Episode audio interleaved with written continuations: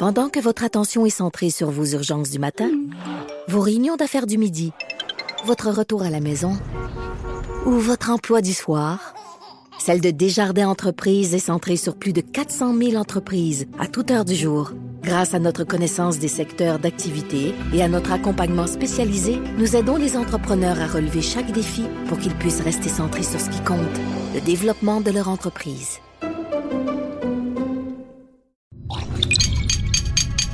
Cube Radio.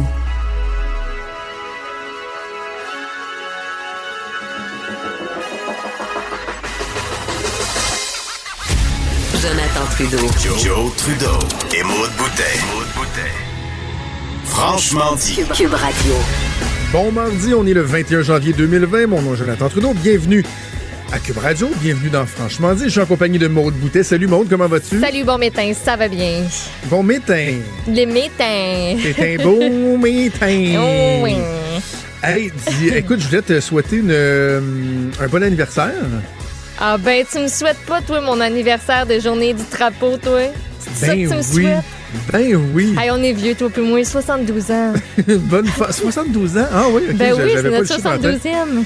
Ah ouais. 72 ans. Eh ben 72 ans, notre, notre drapeau du Québec. Et euh, c'est intéressant parce qu'évidemment, dans une journée comme, euh, comme celle-là, bon, euh, plusieurs organisations qui vont euh, y aller d'un petit boniment, une publicité, un message, euh, chronique historique, si on veut. Et euh, j'ai reçu un courriel tantôt d'un parti politique. Ben, C'est pas un courriel adressé à Jonathan Trudeau, c'est sur une liste d'envoi. on Un s'entend- communiqué. Ouais. Et euh, je, je- je voulais. euh, regarde, on fait un, un quiz. Sais, moi, j'aime les je- quiz. Ouais, je te lis le texte de l'image. Tu l'as-tu vu? Tu, tu- tu- As-tu reçu? Sais-tu de quoi je parle? Non, j'ai Non, pas, ça dit, non, ok, j'ai pas ça. Je suis pas joyeux comme toi. Je te lis le texte. Il faut que tu devines quel parti politique m'a envoyé ça. OK? OK. Jour du drapeau, Parti québécois. 21 janvier. Soulignons une nouvelle fois notre attachement à ce symbole. Il nous appartient. Il est le drapeau d'un peuple fier de ses origines, fier de ce qu'il est et fier de ce qu'il devient chaque jour. Notre drapeau, notre nation, notre fierté. Parti québécois. Avoue que ça sonne PQ, hein? Bloc québécois. C'est-tu la CAQ? Là, tu vas me dire que c'est pas le PQ. Non? Ah, la CAQ. Non plus. Euh, C'est pas le Parti libéral? Je te jure. non, mais non, mais non. Je suis content de Pardon? t'avoir eu. C'est Mais le non. Parti libéral du Québec. Mais non, mais tu sais, je me disais, ben, euh, je vais y aller avec les. Il n'y a pas 10 000 choix, là. Je veux dire, d'habitude, il me semble que ça aurait été pareil, logique, là. Je, je me serais senti conne de dire Parti libéral en premier, pour vrai. Puis je pense Hey, que tu m'aurais trouvé conne aussi, fait que je l'ai pas dit. C'est vraiment tout, drôle. jamais pensé. ju- ju- juste le relire une autre fois. Soulignons une nouvelle fois notre attachement à ce symbole. Il nous appartient. Il est le drapeau d'un peuple fier de ses origines, fier de ce qu'il est et fier de ce qu'il devient chaque jour. Notre drapeau, notre nation, notre fierté. C'est c'est pas anodin. Là. Ce que ça démontre, c'est que euh, le Parti libéral va, va tout faire en son pouvoir pour essayer de, de Ben, on démontrer que les sur autres aussi là, sont nationalistes. Ben là, eux autres aussi, là, le Québec. Là. Nous sommes des Québécois. Ouais, imagine Pierre Arcan là, nous chanter ça ce matin. Ouais. C'est sûr que moi, j'ai un fel pour euh, Au Québec. Avoir su, euh, j'aurais relancé. Euh, je l'ai pas loin. Ben oui, hey, au nombre de fois, je l'ai fait jouer tabarouette. Euh, C'est Raoul Duguay? OK? Non? Non? Sais pas, je l'ai fait jouer non, souvent. je Attends, pense tu me pas. donnes- pas trop peur.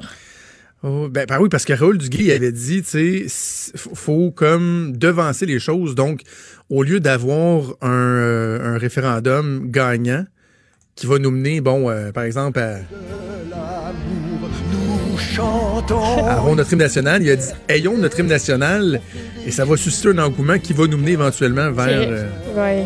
Ça va nous mener vers, vers- Ça nous a mené loin. Notre fierté, notre victoire, c'est de parler français et de vivre. au Québec. Et euh, Québec avec deux K en passant. K et B, E accent grave, K.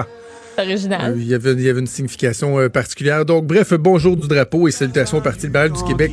Eh ben. Gens du pays, c'est votre tour de Eh ben, on souligne ça grand.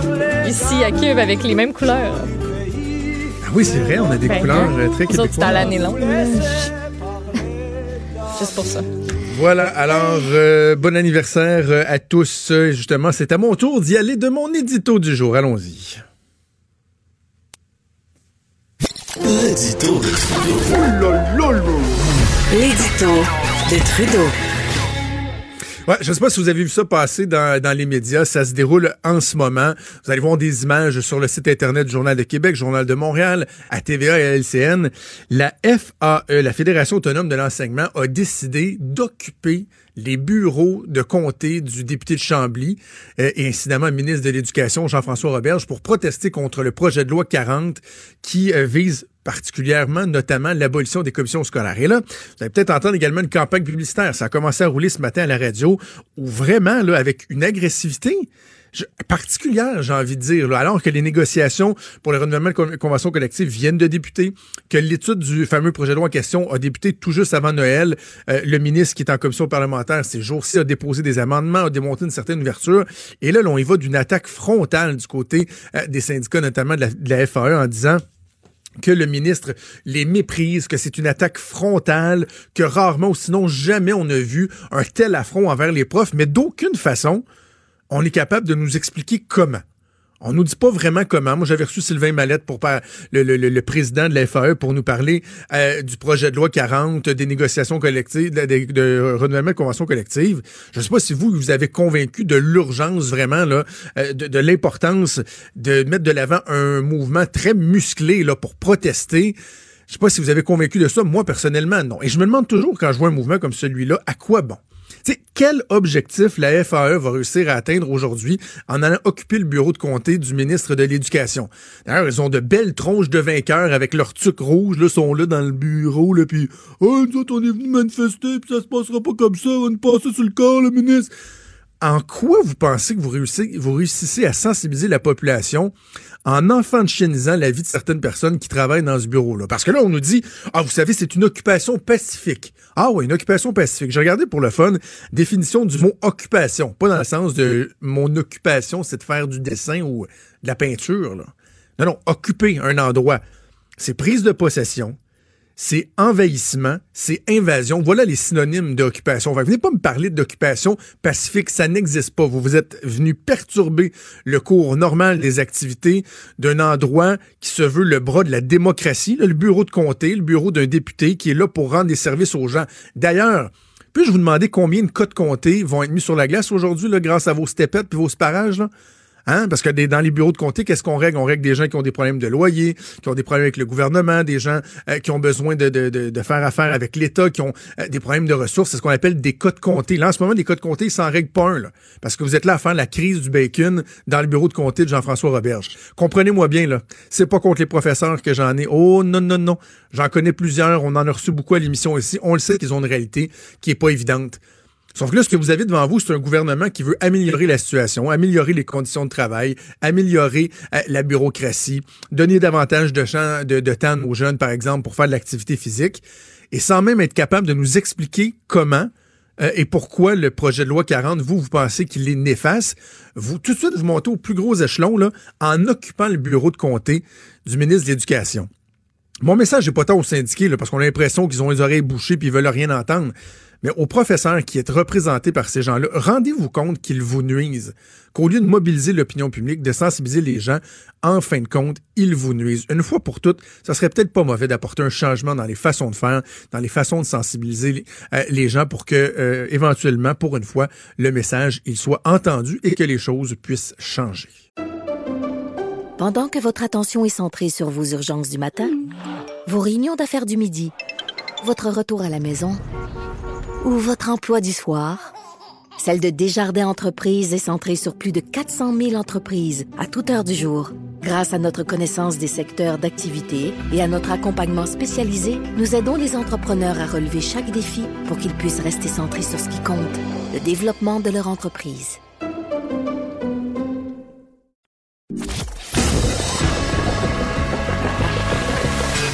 Franchement dit.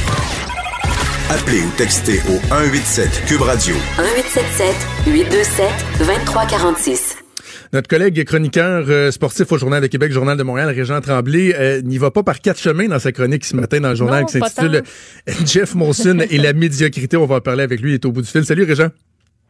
Bonjour. Hey, Régent, première question que j'avais envie de te poser. Est-ce que le Canadien a jeté la serviette avec toi? Tu sais, quand un journaliste publie un texte comme ça, qui est un, bon, incendiaire, coup de poing, un coup de gueule, appelons ça co- comme on veut, normalement, le pilleur va appeler, essayer de corriger les choses, mais tu sais, toi, depuis le temps qu'ils te connaissent, là, ils prennent-tu encore le téléphone pour essayer de te faire changer d'idée ou ils disent, ouf, on va laisser faire? Non, non, c'est moi qui les ai appelés hier. Ah oui?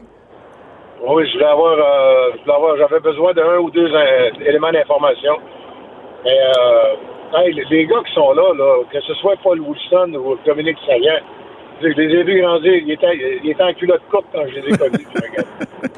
Personne ne va m'intimider là-dedans. là. Je comprends, je comprends. On- Et, on euh, mais je pense aussi que c'est clair hein, que moi, là, Jeff Molson, personnel, by the way, lui aussi, je l'ai vu en culotte courte. Il venait le samedi euh, à l'ancien forum voir euh, Serge Savard, puis Guy Lafleur, puis les autres, euh, avec son père. Mais ce que je veux dire, c'est le texte n'a rien de personnel. Sais, Moi, je n'attaque pas Jeff Molson, ses quatre enfants, puis sa famille. C'est parfait. C'est pas de mes affaires, ça. Je regarde comment la business du Canadien et de Molson, ça, c'est public. Qu'est-ce qui, qu'est-ce qui, euh, qui t'agace le plus euh, cette année? Est-ce que c'est l'incapacité de, de bouger? Est-ce que c'est le fait que on tolère euh, l'intolérable? Bon, je pense aux deux séries de huit défaites, t'en fais euh, mention dans, dans ton texte. Alors qu'ailleurs, comme à Vegas, après quatre matchs, on a euh, congédié Gérard Galland. Nous autres, on, on- tolère des situations comme celle-là. Est-ce que c'est ça qui t'agace le plus, qui t'irrite le plus cette année? Ben, euh, Jonathan, ils vont rater les séries cette année, là. Faut pas, ça va faire trois ans de suite, là. Euh, trois ans sans être même pas une des 16 meilleures équipes de la Ligue, là. Ça veut dire que tu fais même pas partie du 50% des bons clubs. C'est, quand même, alors que tu as les deuxièmes plus gros revenus de la Ligue nationale. Explique-moi ça. Euh, l'autre affaire, c'est je trouve qu'on on accepte avec le sourire cette médiocrité. On vend l'avenir. Mais moi, toi, à Québec, euh, je sais pas si tu étais là dans le temps, euh, ben, quel âge t'avais, là, mais tu tu fais te promettre, toi, le meilleur est à venir? Puis le meilleur, il est arrivé au Colorado. Ah il c'est ça. pas avec le Canadien. Mais un instant, là, faudrait pas non plus. C'est sûr qu'à force d'être incompétent, à force de rater les séries, à un moment donné, tu vas repêcher des, des huitièmes, des neuvièmes, c'est des bons joueurs. Autrement dit, plus tu vas être incompétent longtemps, plus tu as des chances de finir avec une bonne équipe. Mais c'est ça la solution, être incompétent pendant 10 ans? En même temps, Réjean, on a l'impression que ça fait une coupe d'années pas pire qu'on est incompétent. Là, tu viens de le dire, ça fait trois ans qu'on rate les séries, mais même à ça, ça n'a pas été les gros chars dans, la dernière décennie. Donc, on a repêché à des bons rangs. Puis quand tu regardes, moi, quand je regarde la page des résultats sportifs là, dans le journal où il y a les statistiques, ça, me fait capoter de regarder le, le classement des meilleurs pointeurs, meilleurs marqueurs. Puis tu regardes après ça le meilleur marqueur des Canadiens. Puis on est tellement pas dedans, des Pasternak, des joueurs. Pourquoi nous autres, on n'a pas ça chez nous à Montréal, qu'on n'est pas capable d'avoir des joueurs de même? Ben, moi, je pense que ça commence toujours par l'exigence. Je veux dire, euh, euh, tu sais, euh, je veux dire, on travaille dans, dans, dans une entreprise où, en haut, on est très exigeant. Ben, Oui. Cette pression-là se transmet partout, à tous les niveaux. Moi, je pense que chez euh, le Canadien, c'est comme si c'était le club de l'adoration mutuelle. Je veux dire, me donner un exemple, moi, pour juste pour te dire qu'est-ce qui est indéfendable? Le Canadien, la numéro 2, c'est France Margaret Bélanger. Elle écrit à Trois-Rivières pour dire que un projet d'équipe, ça, ça n'intéresse pas le Canadien. Euh, trois semaines après, euh, John Sedgwick, l'adjoint de Marc Bergevin, écrit au maire pour dire qu'ils sont intéressés. Mais il écrit en anglais à Trois-Rivières. Tu sais, tu te dis, mais voyons donc, comment une entreprise aussi prestigieuse peut se contredire, peut accumuler les graphes. Puis là, tu regardes tout ça, puis tu dis, ça se peut que Jeff Molson en ait trop. Tu sais, euh, depuis qu'il est là, là, euh, Evenco a pris une ampleur extraordinaire. D'ailleurs, 49% de Evenco vient d'être acheté par Live Nation. Et euh, une des conditions, c'est que c'est Jacques Aubé qui est maintenant président de Evenco. Mais on oublie que Jeff Molson aussi, avec son frère Andrew, euh, sont sur le conseil d'administration et parfois occupent la présidence de Molson Coors, qui a perdu 400 millions en bourse en 2019. Puis, euh, tu as le siège social de Molson au Québec, à Montréal, qui est en train de speeder. Euh, tu as les trois immenses édifices euh, à condo euh, qui, qui portent le, le- le nom du CH, dans lesquels ils sont impliqués. Oui, mais, a mais, mais Régent, mais. Régent, je, je Il y en a je peut-être- Il y en a peut-être trop. Ouais, mais je comprends, mais on ne demande pas de- de- d'échanger les joueurs, de signer contrat, d'établir le système de jeu, puis même d'aller mettre la POC dans le but. On lui demande juste de s'assurer qu'il y a des gens compétents en place. Puis il n'y a pas besoin juste à regarder le classement, juste à regarder son équipe jouer un peu, puis il va se rendre compte qu'il y a quelque chose qui cloche. Ben, c'est ce que. Moi, je pense que Jeff Molson croit tout ce que Marc Bergevin lui dit. Et ça, on a quand même, on est, c'est documenté, là. Ça fait huit ans que c'est tout croche. Ils ont eu une bonne saison. Et, euh, euh, Jeff Molson est un fan de hockey. C'est probablement le fan numéro un de l'équipe. S'il se fait pisser dans les oreilles, le meilleur est à venir, le meilleur est à venir. on a des jeunes, on a la meilleure relève. Là, il y en a un bon, là. Je pense que David Suzuki, ça va faire Oui. un bon joueur. Mais je veux dire, c'est comme si à Montréal, ça, ça marchait en vase clos. Mais ailleurs dans la ligue, là, il y a des hommes compétents puis qui, qui repèrent des bons joueurs. Puis eux autres aussi, ils en trouvent des bons. Puis eux autres aussi, ils s'améliorent. Il n'y a pas juste Montréal qui repêche, là. Puis il n'y a pas juste Montréal qui... Tu sais, je vais te donner un autre exemple. Tu suis le hockey, Jonathan? Un Oui. peu? Comment ça se fait? C'est toi qui vas répondre parce que moi, je n'ai pas de réponse. OK. Euh, Le, le, le, le Blue Jacket de Columbus. Oui. Tout le monde a ri d'eux autres. Ils ont, ils ont un directeur général finlandais. Ils ont un coach qui, est- qui est une boule d'émotion et d'énergie, John Tortorella, gagnant de la Coupe Stanley, soit dit en passant. Ils ont perdu Matt Duchesne, Panarin, ils ont perdu Bobrovski. Ça, c'est l'équivalent de perdre euh, Price, Shea Weber, Ben oui. puis euh, Panarin, le Canadien ne l'a pas. Ils, ont- ils sont fait décapiter. Explique-moi donc comment ça se fait qu'eux autres sont dans les playoffs puis que le Canadien est à ce point. Ben là, certains parleraient peut-être de la pression du, du, marché montréalais, mais en termes d'organisation, parce que là, bon, tu me dis, ils ont, perdu leurs gros joueurs, mais je- parce qu'en termes d'organisation, j'aurais eu envie de te dire que peut-être la réponse réside dans un des trucs que tu as mentionné au début, c'est-à-dire que le Canadien, malgré ses performances, demeure assis sur les, les deuxièmes plus gros revenus de la Ligue. Des fois, je me dis que c'est peut-être ça une partie du problème. C'est que l'argent continue à rentrer, les gens continuent à acheter du matériel, à acheter leurs billets de saison, puis euh, tout ce que tu veux. Il est peut-être là le problème, il n'y a pas une pression à la réussite. là. Égal, il n'y a pas de pression à la réussite. C'est tellement vrai que les euh, l'année passée, par exemple, et c'est encore vrai pour cette année, les sénateurs d'Ottawa investissent plus pour, dans leur masse salariale que le Canadien. Explique-moi ça. toi. Ah ouais.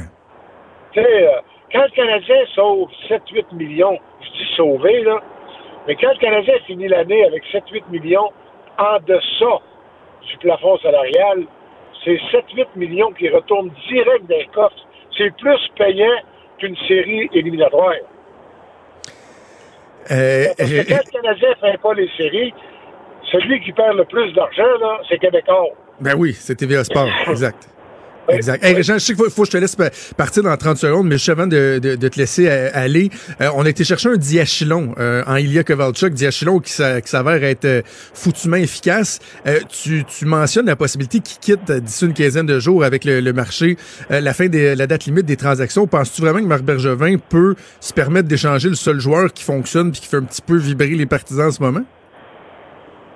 Ben, d'après moi, si le Canadien perd 3-4 parties avant la date des transactions, là, si le Canadien, mettons, euh, joue pour, euh, mettons, euh, pour 500 dans, dans, dans, les deux semaines qui, les deux, trois semaines qui précèdent la date limite, à ce moment-là, la tentation va être forte d'aller chercher euh, un choix de repêchage pour Kovacic.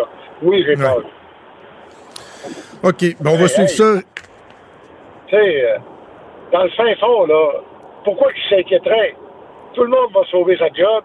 Ils feront pas les séries. Ouais. Puis l'année prochaine, au tournoi de golf, ils vont dire que leurs jeunes, c'est les plus beaux jeunes, c'est les meilleurs jeunes qu'il y a dans la Ligue nationale de hockey. Sais-tu quoi? les journalistes vont dire Oh oui, c'est vrai, Marc. Ils vont l'écrire, puis ils vont le dire à RDS et à TVA au 98.5, puis ça va continuer de même. C'est tout. Puis on, puis on va dire que le meilleur est à venir. le meilleur est à venir. Réjean, je t'aurais parlé encore longtemps, mais je sais que euh, le temps nous presse. On remet ça bientôt. Pendant que votre attention est centrée sur vos urgences du matin, vos réunions d'affaires du midi, votre retour à la maison ou votre emploi du soir, celle de Desjardins Entreprises est centrée sur plus de 400 000 entreprises à toute heure du jour. Grâce à notre connaissance des secteurs d'activité et à notre accompagnement spécialisé, nous aidons les entrepreneurs à relever chaque défi pour qu'ils puissent rester centrés sur ce qui compte, le développement de leur entreprise. Franchement dit. Jonathan Trudeau. Et Maude Boutet. Appelez ou textez au 187 Cube Radio 1877 827 2346. Cube Radio. Bon, on va faire le tour de, de, de l'actualité, mais le premier petit Oui. truc que, que je vais aborder, je sais qu'il n'est pas dans tes nouvelles, mais je voulais quand même t'en glisser un mot. Euh, c'est ce que j'appellerais la bonne nouvelle du jour. En tout cas, si j'étais un organisateur Ouais. conservateur pour Pierre Poilièvre, cette nouvelle-là, diffusée hier soir à 18h41 sur le site de Radio-Canada, c'est la bonne nouvelle. Tu dis, oh yes, ça va bien. On a réussi. Notre opération Québec a été une réussite. On sait qu'il est venu notamment en entrevue euh, avec nous euh, vendredi dernier. Il a fait d'autres entrevues. Et là, imagine-toi donc qu'il y a le CNV, la campagne nationale pour la vie. Ça, c'est le terme français, mais dans les faits, ils parlent juste en anglais. là. Il n'y a même pas de version française de leur site. C'est le. Campaign Life Coalition. Ça, c'est eux qui sont derrière là, tous les, les projets euh, pro-vie, euh, anti-mariage gay. Tu as peut-être déjà entendu parler d'eux. Eux autres, ils aident les gens à voter lors des campagnes électorales pour leur dire voici les candidats qui sont pro-vie ou anti-mariage gay. Ah, c'est sûr Voici qu'il avait pour fait qui vous pouvez voter. Il cognait aux portes où il avait fait, ben, il avait fait une campagne carrément durant la campagne? Ah oui, oui, oui. Non, ils font campagne. C'est une organisation très, très, très euh, politique, si on veut. Et eux, dans le cadre de la chefferie, euh, la course à la chefferie du Parti conservateur, ils, ils donnent des drapeaux verts, drapeaux jaunes, drapeaux rouges. Drapeau vert, c'est allez-y, gang, c'est un arriéré. Euh, reconnaît pas le droit des femmes de, de, de, disposer de leur propre corps. Mariage gay, it's the devil. Et Ça, c'est un drapeau vert. Drapeau jaune, c'est ben, c'est un petit peu ambigu. Puis drapeau Mhm. rouge, c'est votez pas pour ça. Ces gens-là sont modernes. Encore là, moderne. Même plus de la modernité de reconnaître le mariage euh, entre gens de, de, de même sexe et euh, le droit à l'avortement. Et Pierre Poilievre, c'était un green flag. C'était un drapeau vert. Oh. Parce qu'il y a 15 ans, il a voté contre le mariage gay, entre autres, pis ça. Et là, on dit clairement que suite à, sa, suite à sa tournée d'entrevue au Québec, où il a été très clair sur les questions sociales, l'avortement, le mariage gay, il est pas, non, non, attends, il est pas passé du euh, vert au jaune, il est passé du vert au rouge. Ta, ta, ta. He is a deplorable, comme dirait Hillary Clinton. il est plus fréquentant. Et moi, je suis dans son organisation, puis je me dis-tu, quelle excellente nouvelle, là. Absolument. On est débarrassé de cette- de la gomme qu'on avait de collant dessus de nos souliers, là. Bande d'arriérés débiles. Au toi. Quelle bande d'arriérés. C'est complètement ridicule. Alors, euh, bravo. Bravo à Pierre Poilievre, qui aura peut-être per- perdu quelques appuis chez euh, des gens euh, rétrogrades et complètement ridicules et stupides, mais au moins, il aura peut-être gagné le respect de bien d'autres personnes ici au Québec et ailleurs au pays. OK. Dans l'actualité, on se rapproche vraiment dans le, le- le très, très, très concret. Ce matin, au Journal de Montréal, on apprend que on, les résultats de l'enquête Origine-Destination 2018 qui vont être présentés aujourd'hui, ben, ceux qui espéraient, petite pour Dominique Champagne encore aujourd'hui, Hey, sérieusement, Bon matin. Dominique Champagne qui est malmené, là, sa santé, son cœur, fait de quoi? Parce que là, il n'y a, rien de rassurant pour lui dans ces résultats-là. là. Ben non, l'enquête origine-destination, ça a été dévoilé euh, ce matin, ça faisait la une du journal. Il y a beaucoup, beaucoup, beaucoup, beaucoup de chiffres. J'en ai ressorti euh, quelques-uns. Écoute, on a un recul de un petit pourcent de l'utilisation de l'automobile à l'heure de pointe matinale au cours des cinq dernières années. Un tout petit pourcent. Il n'y a que sur l'île de Montréal et à Longueuil que l'utilisation de l'automobile diminue réellement. Et euh, ben, on dit que dans le Grand Montréal, la voiture reste incontestablement le mode de transport le plus populaire. Les déplacements matinaux, on s'est basé encore une fois là-dessus. On utilise la voiture dans 68% des cas. Euh, c'est un petit peu plus faible qu'il y a cinq ans, mais plus élevé qu'en 2008 quand on avait 66% euh, Présentement, on est rendu à un parc automobile de 2,6 millions de chars. Et on a comme dépassé une, une barrière psychologique. Il y a plus qu'une voiture par maison. Dans Oh. l'ensemble de la région métropolitaine, chaque ménage possède en moyenne 1,35 voitures. Marque psychologique, là, on s'entend. Mais euh, donc, il y a ce, ce résultat-là que je vous ai euh, ressorti. Sinon, bus et métro, c'est surtout les jeunes qui, euh, qui l'utilisent. Les 20-44 ans, ça constitue 52% des usagers du transport en commun. Euh, Puis euh, ça a l'air que plus tu vieillis, plus tu tends à prendre ton auto plutôt que les transports en commun. Et Jonathan, les femmes sont plus enclines à prendre le transport en commun. Plus que les hommes. Ouais. Les femmes représentent 54% des euh, usagers. Les hommes, 52% des Ah, tu sais, automobilistes. ça, là, euh, c'est de la statistique, là. Ben oui, c'est des sais, je chiffres. veux dire, à la limite, il y a plus de femmes que d'hommes. C'est ça, on le met en relation aussi avec leur proportion dans la population. Tu sais, 51% de la population Ouais. des femmes, 49% de la population des hommes. Tu sais, Mais ça, j'ai de la misère à tirer de de grandes là. conclusions euh, de ça. Peut- Peut-être que les hommes sont plus attachés à leur, euh, leur voiture. Là. On a Mm-hmm. souvent dit par le passé, puis faut pas généraliser, mais dans une certaine mesure, je pense que c'est vrai que il y a quelque chose de phallique dans la voiture. Là, c'est comme la- le prolongement de la virilité de l'homme. là. Moi, mon char. C'est moi, en autant que ça, me, ça me mène du point A au point B, là. M'en fous que mon char, il y a des scratchs, là. Tu sais, moi, je suis ce genre de personne-là, là. Ça me dérange pas s'il y a une petite poque ou deux, là. Je l'ai acheté, puis il y avait des scratchs, puis ça me dérange pas bien, là. Ouais. Bah, tu Elle vois, moi, ça fait deux ans que j'ai un bumper qui est à moitié pété, puis un, un miroir qui est un peu arraché de par ma faute. Mais là, ton char. Euh, puis je l'ai pas, je l'ai pas, je l'ai pas fait réparer encore. là. C'est, pas euh, l'intégrité du véhicule euh, est pas euh, est pas compromise. Mais bref, ce que, ce que ces chiffres-là démontrent, c'est qu'il y a encore du travail à faire. Puis ça, ça nous permet de faire le pont avec ce, ce dont on discutait avec Jean-Denis Garon hier. Arrêtez de vouloir sortir la- le bâton là, puis sortez la carotte un peu plus. Qu'est-ce qu'on peut faire? Comment? Parce qu'il y a un constat d'échec. Le constat d'échec, c'est que euh, peut-être, oui, de juste augmenter les- le, le- le prix de l'essence, ça fonctionne pas nécessairement. D'augmenter le, le prix des immatriculations, etc., de juste faire la sensibilisation, peut-être ça fonctionne pas. Ça, c'est le constat d'échec. Mais l'autre constat d'échec, c'est peut-être qu'on n'en a pas fait assez, là. Au niveau du transport en commun, l'étalement urbain, le fait que les gens vont s'établir sur la couronne nord, la couronne sud, c'est pas nouveau là. Je comprends que c'est un phénomène qui est en accélération parce que de façon générale, bien des gens veulent, tu sais, partir de Montréal comme on veut quitter un navire qui est en train de couler là. Genre non, laissez-moi, c'est moi qui y va. Le prochain terrain, c'est moi qui le prends à Longueuil. C'est comme un canot là, tu sais, tu dis laissez-moi embarquer dans le canot. Non, mais c'est vrai pareil. Non? C'est, c'est, je tu sais pas, là. Ouais, en tout cas. J'ai une belle qualité de vie. Arrive ça mais... Ben, c'est ça. Tu non, vois? mais c'est pas que j'aimais pas ça, c'est qu'écrire, j'ai trouvé un bel appart à Laval, il était grand, il était pas cher, j'étais allée à Laval, là. qu'est-ce que je te dis? Ça ça- de ça- chercher plus que ça.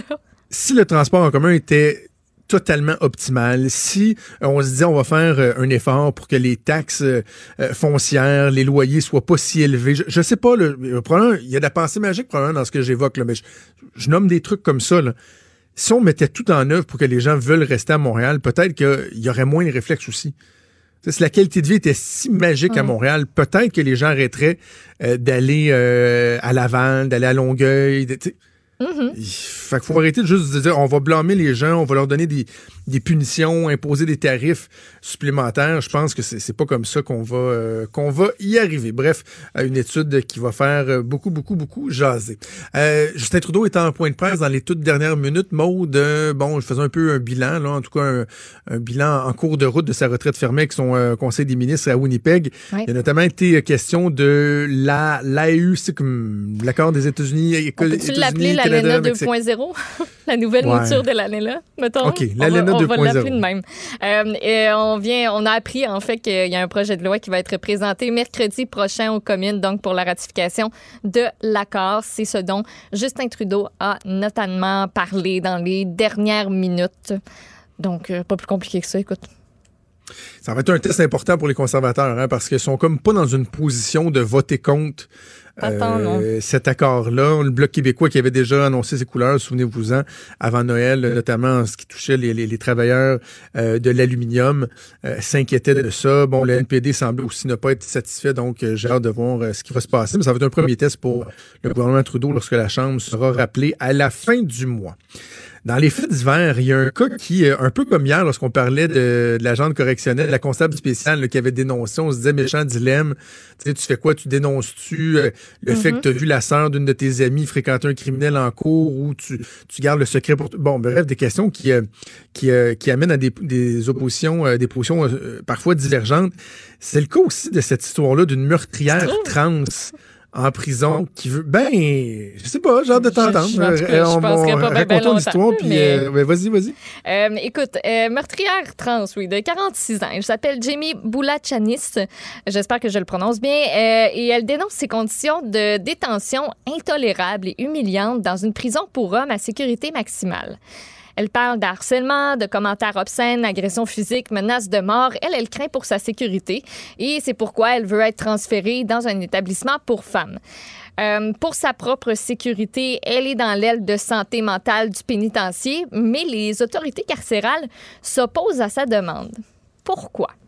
Parce qu'on dit qu'elle représente un risque élevé de fuite, entre autres à cause de son récent plan d'évasion. Oh, Euh, et c'est un peu pris pour Houdini, comme l'illustre la presse. ouais. Ouais, écoute, même que juste avant ça, là, euh, pour vous résumer un petit peu son dossier, elle, en 2016, a été condamnée à la prison à vie sans possibilité de libération co- conditionnelle avant 25 ans pour le meurtre prémédité d'un homme qui a été commis en 1997. Elle a été arrêtée au terme d'une cavale de 13 ans autour du monde parce qu'elle vivait sous de fausses identités masculines. Elle a beaucoup d'imagination et ça lui a servi pour sa tentative d'évasion. En 2013, elle a réussi à se défaire de ses menottes et de ses chaînes pour s'évader d'un fourgon cellulaire par une ouverture de quelques pouces seulement. Elle a été blessée dans la chute, donc facile à rattraper, mais euh, les autorités ont retrouvé deux morceaux de scie dans le véhicule, a fini par remettre d'autres lames de scie, trois clés de menottes, un morceau de tournevis. Elle était bien organisée.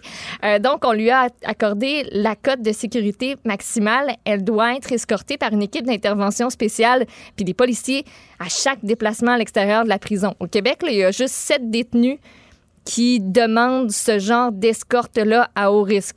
En 2017, il a fallu 11 agents pour l'escorter à son rendez-vous médical. Il avait comme un petit peu peur qu'elle s'en aille. Puis présentement, il n'y a aucun pénitencier fédéral pour femmes qui offre les mêmes conditions de sécurité maximale que Port-Cartier, là où elle est présentement. Fait que vu tout ça, on se dit, ben, c'est parce que là, en Ouais. plus, elle a dit à un agent qu'elle comptait s'évader si elle perdait sa peine en appel. Rien pour s'aider, mettons. C'est perdre sa cause en appel, OK. Donc, je comprends bien les points que tu soulèves sur l'aspect sécurité. Quand même, je me dis que c'est particulier que dans une prison pour femmes, on soit pas capable de garantir que c'est pas trop facile de s'évader. C'est un, drôle de message qu'on envoie parce que, évidemment, Non, mais chaque prison a sa cote de sécurité. C'est juste Oui, je sais, mais comment se fait-il? OK, mais si, demain on a une Carla Molka nouveau genre, là, tu sais, qui, qui se met à tuer tout le monde, là, on fait quoi? On va l'emprisonner, mais on va dire, Hum, ça se peut qu'elle se sauve parce que pour les femmes, on n'a pas de prison euh, maximale. Puis, Ça a l'air d'être la un base- méchant cas d'exception. là. Elle fait partie des sept personnes détenues Ben là, au Québec qui représentent un risque assez élevé. Mais ouais, mais là, Mom Boucher, je veux bien, là, Luca Rocco Magnotta, je veux bien. Mais tu sais, je veux dire, c'est- cette personne-là, c'est pas- un criminel d'exception non plus. Tu sais, fait que je je trouve ça particulier qu'au niveau de la sécurité, on soit pas capable de garantir que dans une prison pour femmes, tu n'as pas un prisonnier qui va s'échapper. Déjà là, je trouve ça particulier. Mais au-delà de ça, ça amène quand même la question à savoir, à partir du moment où tu as une personne trans, une personne qui effectue un, un changement de sexe, est-ce qu'on doit l'autoriser à changer de prison? La question, elle est intéressante parce que je sais certains vont dire ouais ben là elle, tu sais bon, euh, la transformation est pas complète, il y a eu prise d'hormones, etc. Ouais, elle n'a pas eu son opération. C'est ça. Mais si l'opération euh, se fait avant, si la personne vraiment a eu un changement de sexe, est-ce que tu peux lui imposer d'aller dans une prison du, du, du, du sexe, euh, de son sexe biologique, si on veut, est-ce que tu peux lui imposer ça ou tu considères que, ben non, la personne, elle a changé de sexe, l'état civil l'a reconnu, au point de vue médical, la transformation a été complétée, ben c'est normal que la personne soit dans une prison euh, de son nouveau sexe, entre guillemets. Tu, sais, Ouais, tu comprends? Donc là, oui, dans, le cas de cette personne-là, je comprends que euh, il a pris des hormones, il n'y a pas eu l'opération encore, donc peut-être que la question se pose moins.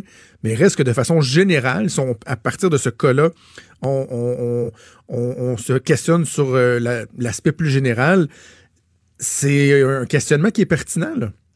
Parce Tu sais, à un moment donné, ils ont des droits aussi. non? Oui, puis on mentionne qu'il y a d'autres détenus trans qui, eux, sont incarcérés dans un établissement pour hommes et certains, c'est de leur propre gré. Il y en a d'autres qui sont dans un pénitencier pour femmes. Fait est-ce que finalement, c'est au choix de la personne ou Ouais. Il faut pas qu'il y ait quelque chose de stratégique derrière ça non plus. Il faut que la personne le fasse pour, euh, pour euh, les bonnes raisons. Ouais, voilà. Alors, un, un débat qui est très, très, très, très contemporain. L'autre nouvelle, évidemment, qui fait beaucoup jaser, c'est ce virus euh, en Chine qui semble se propager, qui concerne les autorités internationales. On va faire une pause de quelques secondes et on en reparle au retour. Vous écoutez Franchement dit. avec Jonathan Trudeau. Et Maude Boutet. Donc, c'est demain qu'il va y avoir euh, une rencontre importante de l'Organisation mondiale de la santé. C'est à ce moment-là qu'on va décider si le virus qui est de plus en plus présent, qui a causé la mort de six personnes en Chine et qui a euh, donc infecté plus de 200 personnes en, Asie, si ça doit être considéré comme étant une urgence de santé publique de portée internationale. Évidemment, on va suivre ça de près. Les autorités québécoises aussi vont suivre ça de près. C'est notamment le cas du directeur national de la santé publique du Québec, le docteur Horacio Arruda, que je rejoins au bout du fil. Docteur Arruda, bonjour. Bonjour. Euh, Docteur Arruda, lorsqu'on regarde les données qui sont disponibles, ce que vous avez euh, en ce moment de, comme, comme, comme données, est-ce que vous, vous êtes inquiet? Est-ce qu'il y a lieu de s'inquiéter à ce qui se passe en ce moment en? Ben, écoutez, je pense qu'il faut toujours rester prudent parce que les si- situations évoluent euh, rapidement. C'est clair que nous, depuis le 31 décembre, là, on est à suivre la, situation de très près. Et euh, au cours de la dernière fin de semaine, on voit quand même que le nombre de cas qui était limité à, une quarantaine au début est passé à 200. Il commence à y avoir des cas, toujours en Chine, dans puis quelques pays euh, périphériques. Là.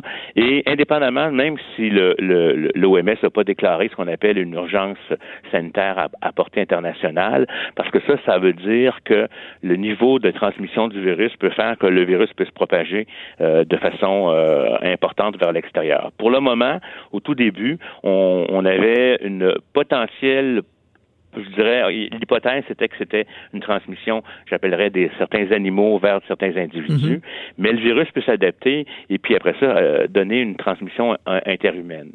C'est sûr que euh, une situation comme le SRAS pourrait toujours euh, arriver. Actuellement, d'après les informations qu'on a aujourd'hui, là, là la chose peut changer demain matin parce qu'on pourra avoir d'autres d'autres informations.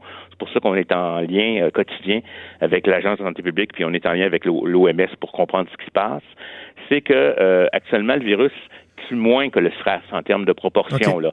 Euh, avant, euh, le SRAS, il y a eu vraiment beaucoup plus de décès. Il y avait un taux de mortalité autour de 40% même. Là, on est, on est, euh, il y a eu quatre décès, quatre décès de trop, mais quatre par rapport à, à, à- à 200 cas. C'est pas la même chose que d'autres virus. Mais le virus peut muter peut changer, peut s'adapter à l'humain.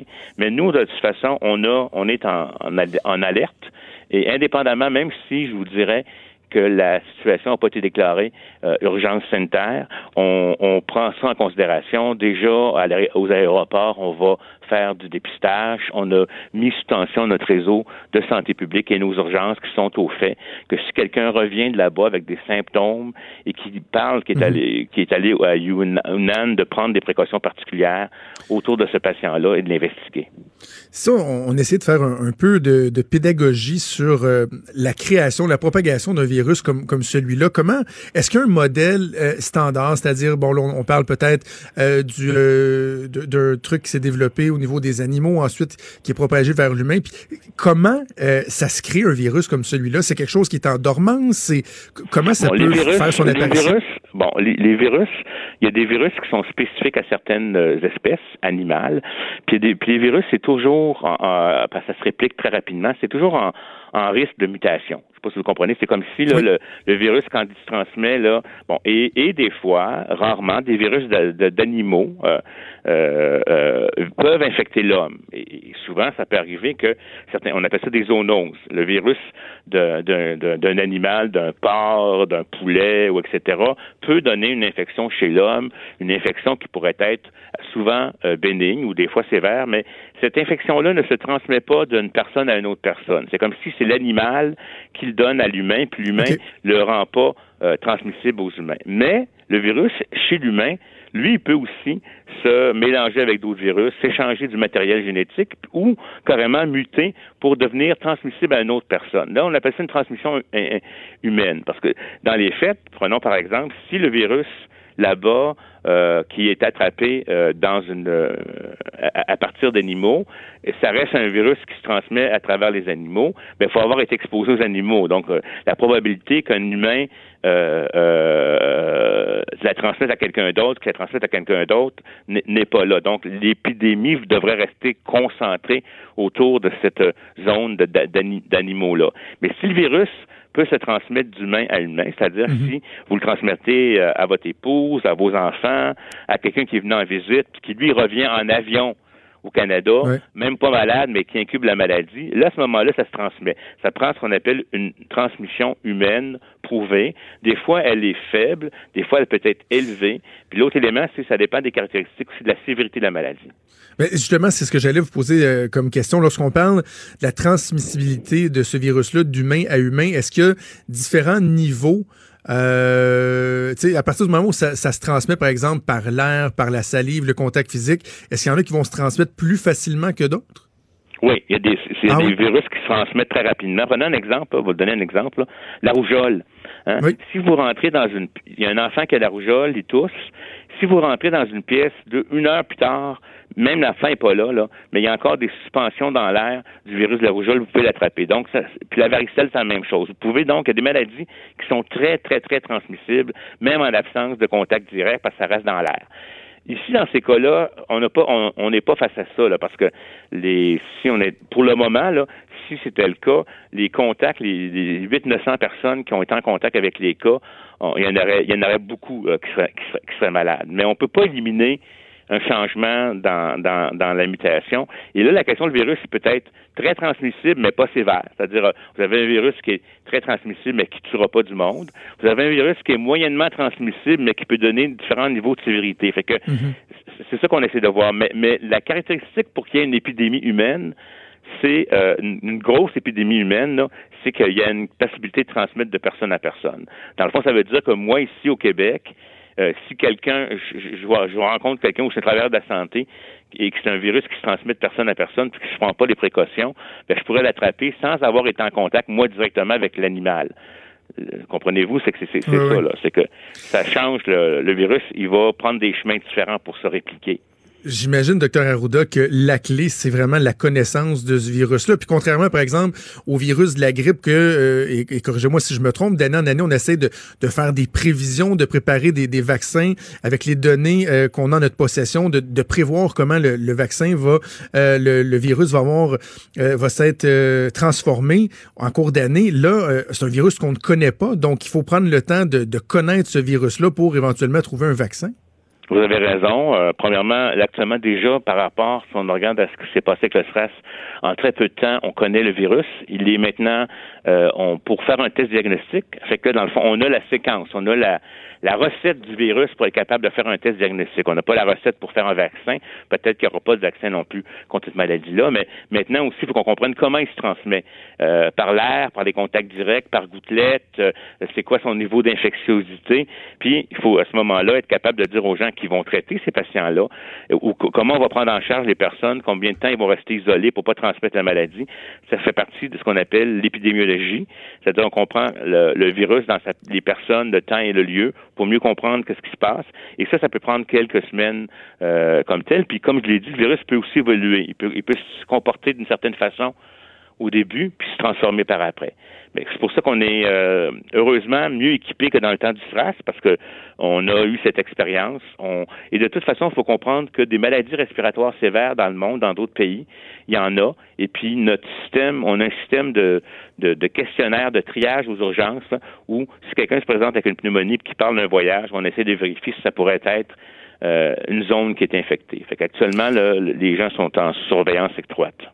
Quelle leçon, docteur Arruda, on a tiré ici au, Québec de l'épisode de, la grippe H1N1 euh, euh, en 2009? Je me souviens d'avoir euh, participé à, de nombreuses conférences téléphoniques avec vous. À l'époque, moi, j'étais conseiller au cabinet du, premier ministre. Vous étiez à la santé publique, notamment avec le, docteur Poirier. Puis, je disais la blague à mon collègue Richard Martineau un peu plus tôt que on nous avait pratiquement reproché d'avoir été trop bon dans, dans, notre travail. Parce qu'au début, les gens disaient, ouais, la population n'est pas assez sensibilisée à l'importance de se faire vacciner. Puis là, ben, ultimement, il y avait des des line-up autour des, buildings, puis euh, les gens disent on a un manque de disponibilité, puis les autorités se sont fait accuser d'en avoir peut-être même trop fait concernant le, le, H1, le H1N1. Euh, quelle leçon vous vous tirez de cet épisode-là? Écoutez-moi, euh, je veux juste vous dire que tant mieux si le virus a, a pas pris les proportions qu'on avait pu imaginer pour moi, ça a été un soulagement important. N'avoir trop frais, euh, je vais vous dire, je suis pas, je suis pas nécessairement d'accord parce que on n'a qu'à voir. Euh, je peux vous dire que les gens, quand des, le virus est arrivé, notamment au Manitoba, mhm. euh, s'il avait continué à se comporter comme il était là-bas, il y aurait eu plusieurs jeunes adultes qui seraient morts. Puis on aurait été probablement dans une situation où, aux soins intensifs, il aurait fallu faire des choix entre des personnes parce qu'on aurait manqué de place. Fait que je veux vous dire, c'est sûr que euh, c'est facile de dire a posteriori que euh, qu'on en a trop fait quand le virus s'est pas comporté comme on, s'attendait. Heureusement, il n'a a, a pas euh, atteint ce qu'il faisait, mais il y a quand même eu, je vais vous dire, des jeunes personnes qui normalement ne seraient pas mortes du virus qui, sont mhm. décédées. Peut-être pas en quantité aussi élevée qu'on l'avait prédit, mais il y en a eu quand même. Et je pense que ces situations-là, là, c'était la grippe pandémique, ça nous, ça teste nos systèmes, ça met en place nos façons de faire en termes de, de, en, termes d'intervention. Euh, et, et, ça nous force aussi à développer des nouvelles technologies, des vaccins qui pourraient être de meilleure qualité, mais aussi disponibles plus rapidement. Parce qu'une des raisons pour lesquelles euh, puis je peux vous dire qu'on avait fait une enquête à l'époque, personne ne voulait se faire vacciner. Puis quand un jeune d'Ottawa est décédé, là, c'est là que les gens sont présentés en toute urgence euh, comme tel. Puis c'est un vaccin dont on n'avait pas la disponibilité euh, en quantité euh, suffisante à cause de son problème de production. Mais toute intervention d'épidémie, ça nous rapporte à être capable de dire de mieux comprendre l'épidémiologie d'un virus, puis ce qu'on a fait en grippe nous aide aussi à, à, gérer les éléments comme le stress. Et, et je pense que on, des situations comme si on est arrivé avec le stress à Toronto, ben ça nous a montré l'importance de surveiller, de détecter, puis d'en faire plus que moins, bien entendu. C'est un défi quand même en matière de santé publique de, que les gens comprennent que lorsque la sensibilisation euh, et la prévention ont été faites de manière adéquate, si finalement le résultat est pas aussi euh, problématique qu'anticipé, c'est pas qu'on a crié au loup, là, c'est que peut-être que justement on a été efficace et c'est ce qui a permis des fois d'éviter la crise et que les gens soient capables de se mobiliser pour la prochaine fois aussi. Là. Oui, et si vous me permettez, ce qu'on prévient, les gens ne le voient pas.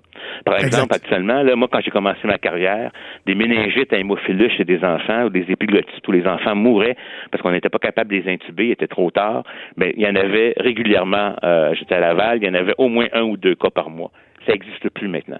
Donc les gens, et là les gens se posent la question sur la vaccination. Il y a plein de maladies. Ce qu'on prévient, on le voit pas. Donc quand on le voit pas, on se pose la question pourquoi on fait ça? Mais dans les faits, moi je suis convaincu que les mesures qu'on a prises ont aussi probablement évité quelques cas. Mais puis heureusement, très honnêtement, je vais vous dire, malgré toute la préparation qu'on avait faite, si on avait eu une, une, un, virus qui aurait maintenu euh, sa sévérité comme il l'avait fait au tout début, on aurait été dans le trompe, puis on se serait fait reprocher d'avoir pas fait, mm. fait assez de choses. Ben écoutez, on va suivre cette rencontre-là demain, j'imagine, vous aussi, avec beaucoup, beaucoup d'intérêt, la rencontre de l'Organisation mondiale de la santé. On verra euh, qu'est-ce qui sera décidé par la suite et les mesures qui pourront éventuellement être prises au Québec. Docteur Horacio Arruda, directeur national de la santé publique du Québec, merci d'avoir pris le temps de nous parler aujourd'hui. Ça, me fait plaisir. Bonne journée.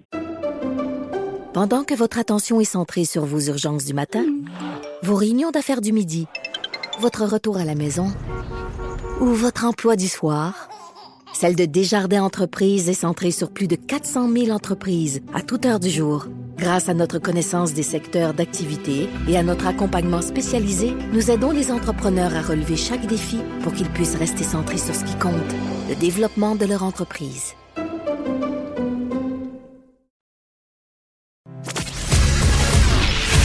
Il est franc et nuancé. Jonathan Trudeau. La politique lui coule dans les veines. Vous écoutez Franchement dit. On va parler de politique américaine avec notre spécialiste Luc La Liberté. Salut Luc. Bonjour Jonathan. Grosse, grosse journée aujourd'hui aux États-Unis, au Sénat avec le, J'ai l'impression qu'on se répète parfois. hein. Quand on commence nos interventions, nos discussions tous les deux, c'est souvent grosse, grosse, Grosse journée. semaine, grosse Voilà. journée, mais en même temps, c'est qu'on franchit toujours effectivement Ouais, des, voilà, nouvelles étapes. C'est pas comme si on faisait du, pardonne-moi l'anglicisme, du back and forth, qu'on prenait un pas de recul. C'est qu'effectivement, on chemine. Et d'ailleurs, le point culminant, on risque de l'atteindre dans les prochains jours, prochaines semaines. Voilà, et c'est pas de la surenchère. hein. Aujourd'hui, pour euh, pour nos auditeurs, c'est peut-être un peu plus technique, mais en même temps, c'est tout un match qui se livre aujourd'hui au Sénat américain. Les républicains ont dit dans la procédure de destitution, puis on le dit par euh, l'entremise du euh, du principal dirigeant républicain au Sénat, Mitch McConnell, on a dit on veut faire ça vite, idéalement avant le 4 février. Et le 4 février, c'est le discours sur l'état de l'Union. C'est le moment où le président Oh, se présente devant les deux chambres, puis il shall va- from time to time. voilà, donc de temps à autre. Alors effectivement, Donald Trump a accepté l'invitation de Nancy Pelosi. Il va se présenter euh, devant les deux chambres réunies, puis les juges de la Cour suprême. Donc on voudrait ne pas avoir la procédure de destitution dans les pattes. Mais pour que ça se produise, Mitch, Mitch McConnell a mis sur la table un calendrier qui est particulièrement serré et qui a rien à voir avec les deux autres calendriers dans les, dans les deux autres procédures de destitution qu'on a vécues auparavant. Celle de M. Johnson, beaucoup plus loin, au 19e siècle, et celle de, et celle de Bill Clinton. Grosso modo, ce que ça veut dire, c'est on entre au bureau pour un sénateur, les travaux commencent à 13 heures, ça va être le cas cet après-midi, et ça va jusqu'à 1 heure du matin. Et on a dit, les témoignages, s'il y en a, ou les travaux vont se dérouler sur quatre journées, comme ça, particulièrement intenses. Alors, ce qui se joue aujourd'hui, c'est, ben, est-ce qu'on va de l'avant avec ce calendrier-là? On va discuter aujourd'hui que, que technicalité, fonctionnement et règles du déroulement du procès. Alors, attendez-vous à ce que les démocrates interviennent. Il y a des sénateurs, aussi bien d'ailleurs républicains que démocrates, qui grognaient à l'idée de siéger pendant 12 heures consécutivement. Et il y a toujours cette question, euh, sur laquelle c'est le dernier suspense, en fait. Il y a toujours cette question, va-t-on entendre des témoins et va-t-on accepter de nouveaux éléments de preuve? Et les démocrates, ben, s'ils sont tous solidaires, les démocrates, puis c'est pas nécessairement 100% garanti, s'ils sont tous solidaires, ils ont besoin de quatre républicains qui votent avec eux pour qu'on puisse entendre de nouveaux témoins, de, de nouveaux témoins. Et il y a actuellement trois républicains qu'on a convaincus. La semaine dernière, la dernière fois où on a échangé sur le sujet, Oui. ils étaient deux. On est passé à trois. Il manque une défection républicaine pour qu'on puisse euh, voter en faveur. Est-ce qu'il y a des suspects potentiels? Il y a des suspects potentiels, mais des deux côtés. C'est-à-dire qu'il y a des démocrates qui, en bon québécois, branlent dans le manche. Voilà. qui rentre dans le manche? Alors, on, on a un des, euh, on a un des, des, des démocrates qui lui est en campagne électorale. Euh, c'est un, c'est un, un sénateur, mais dont le siège est en jeu. Parce qu'il faut rappeler, hein, au mois de novembre, le, le 3 novembre prochain, il y a bien sûr l'élection présidentielle. Nous, on suit beaucoup ça, Euh, mais il y a les 435 représentants dont les sièges sont en jeu et le tiers du Sénat américain est renouvelé. Et pour un démocrate dont le siège est à renouveler en, en novembre et qui, dans une circonscription favorable à Donald Trump, voterait pour entendre de nouveaux témoins, ben on peut penser qu'actuellement, il y a Oh, des gens ouais. sur le terrain qui travaillent pour lui qui disent est-ce que tu risques vraiment ton siège en étant solidaire avec tes collègues ou si tu peux pas faire faux bon la ligne de parti pour d'abord t'assurer la victoire? Donc, s'il y a suspense, parce que le, le punch de la fin, on le connaît, Donald Trump va demeurer président des États-Unis et être le candidat républicain pour novembre 2020, ben, le dernier suspense, c'est est-ce que républicains et démocrates dans chaque camp vont être totalement solidaires ou s'il n'y aura pas quelques petits jeux de coulisses, des Mais c'est intéressant, parce que ce que tu Ben nous oui. dis, c'est qu'il y a des genoux qui claquent. Ah, tout à fait. Tu parlais de branler dans le manche. Il y a des genoux qui claquent En soyons pour des considérations des- des qui sont serrées. tout autres que le bien-être de la nation. Là. Ouais, tout à fait. Des considérations très nombrilistes. Là. Ben, d'ailleurs, de me sauver le d'ailleurs, dans mon... hon- euh, honnêtement, nous, on suit ça, puis on essaie d'expliquer comment ça se déroule, mais c'est c'est presque une farce, ce procès-là, au sens où, euh, ne, ne serait-ce que la semaine dernière, quand les sénateurs font le, le prête serment, Oui. euh, on dit que ça ne sera pas partisan, qu'on va être un jury impartial. Avant même qu'on procède à ça, celui qui dirige les travaux, M. McConnell, a lui-même dit « je serai partisan ». Donc, on, d- déjà, c'est un peu une gigantesque blague. Ça se fait, on va jusqu'au bout de la logique parce que je pense qu'on se devait de le faire, ne serait-ce que pour respecter minimalement la Constitution et la procédure de destitution, considérant tout ce que Donald Trump avait fait. Mais on le fait, bien sûr, avec les yeux braqués sur une année électorale très, très, très chargée, très, très importante. Donc, le jeu auquel on se livre actuellement, c'est pour influencer les perceptions. Il y a un peu plus d'Américains en faveur de la destitution et du procès qu'il y en a contre. Donc, les démocrates s'accrochent à ces chiffres-là en se disant, ça ne peut pas nous nuire pour 2020, ni pour la présidentielle, ni dans plusieurs circonscriptions. Ce que regardent les républicains, c'est finalement, ça n'a pas bougé beaucoup de notre côté. Hein. Le président semble pas souffrir, l'économie va bien encore. Euh, on a eu des victoires dans la renégociation du traité de libre-échange Canada-Mexique. Euh, on La vient, Chine. on vient, voilà, on vient de signer un pacte de non-agression temporaire avec la Chine, une première phase donc d'une entente commerciale. Alors l'équipe du président, le président, ben eux disent sur toute la ligne, on n'a rien à se reprocher, vous devriez même pas accuser le président dans ce dossier-là. Puis les républicains du Sénat, je le mentionnais tout à l'heure avec M. McConnell, disent vite fait, bien fait. Si on le peut, en quatre jours, on vous débarrasse du problème. C'est quand même, je, je reviens un instant sur la Chine. Là. On en Oui. parlait hier à la joute, puis je disais, tu sais, le Canada, on est un peu comme le dindon de la farce dans cette histoire-là, parce que à la base, on s'est mis dans le inconfortable. trouble avec la Chine Ouais. pour répondre aux exigences de notre allié américain. Et là, nous, on a des Canadiens, encore deux Canadiens, qui sont euh, emprisonnés. On a mangé des restrictions des, euh, des, des- des- au niveau économique de la Chine en guise de représailles. Le, euh, les procédures d'extradition de Mme Wanzhou viennent de commencer, mais pendant ce temps-là, de l'autre côté, ils se sont serrés la main entre la Chine et les États-Unis, viennent de signer une entente commerciale, mais nous, on est encore dans le pétrin avec ça. On a l'impression d'ailleurs qu'on nous a laissé tomber des deux côtés, puis on Ouais. est bien mal placé parce que euh, au-delà des questions éthiques, morales, droits de l'homme, euh, c'est la Chine est notre deuxième partenaire économique. Donc les- nos deux principaux partenaires économiques étaient en querelle, viennent de s'entendre. À qui on demande une intervention, de qui on espère un coup de main dans ce dossier-là. Je voudrais pas être à la place de M. Champagne qui a ça sur sa table de travail. et C'est probablement le gros dossier, ça et la question iranienne. Euh, je voudrais pas être à sa place. Ou en tout cas, si je suis à sa place, euh, une chance que j'ai son expérience, ses connaissances dans, dans, dans ce domaine-là pour tenter de me dépêtrer. Du côté iranien, il s'en tire bien, M. Champagne, je pense.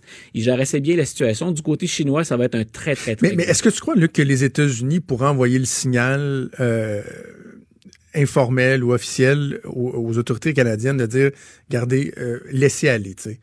On, nous, on s'est entendu avec la Chine, puis finalement, vous savez quoi, le, le, le peut-être pas la chandelle, ou on est, on est comme trop avancé dans, dans ce processus-là. Est-ce que les États-Unis tiennent mordicus à ce que Meng Wanzhou soit euh, extradé vers les États-Unis ou à un moment donné, dans les négociations avec la Chine, il a peut-être été question de ça, ou tu sais?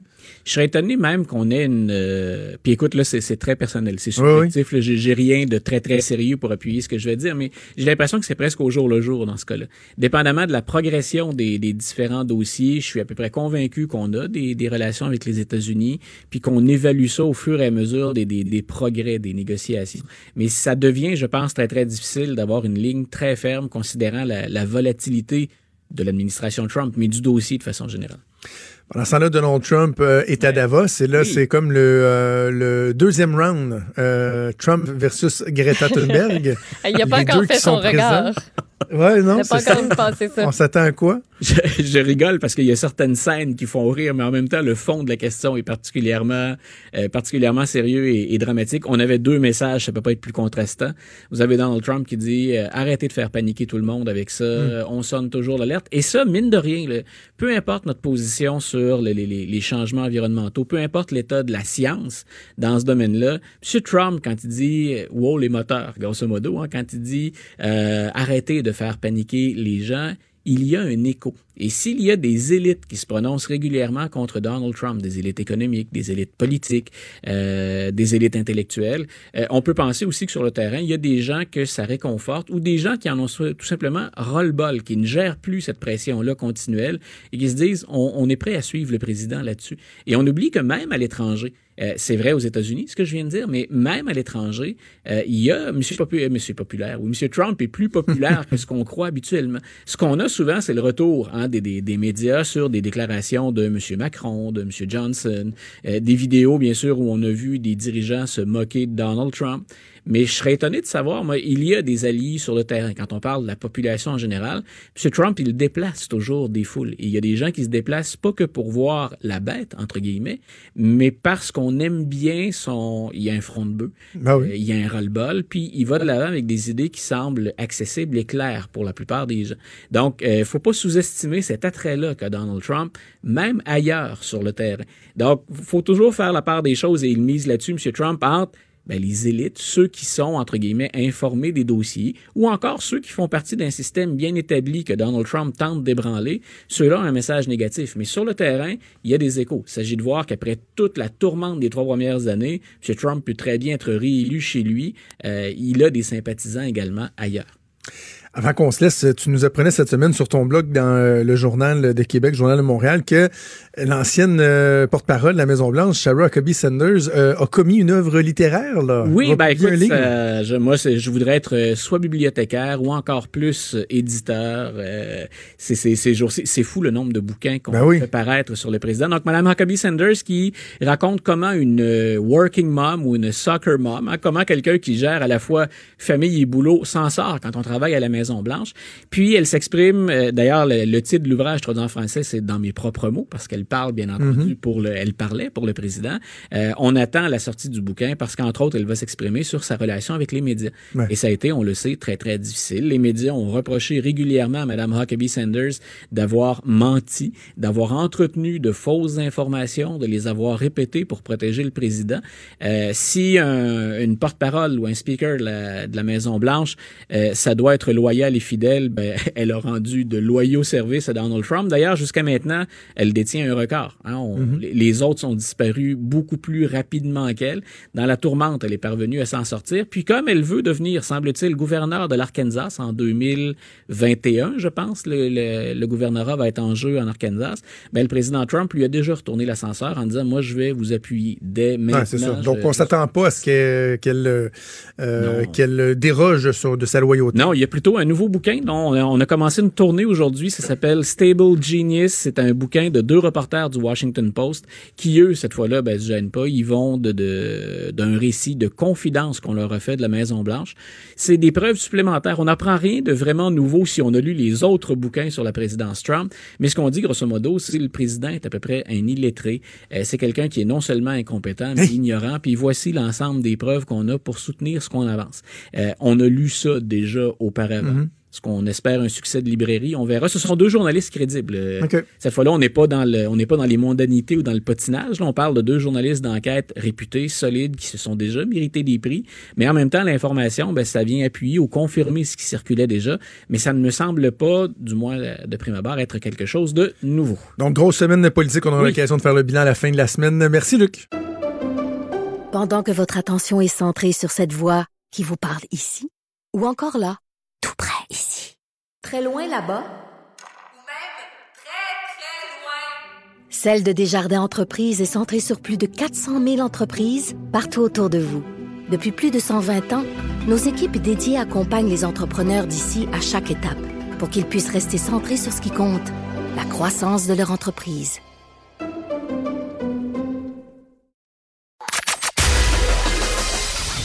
Des débats, des commentaires, des opinions. C'est franchement dit. Cube Radio.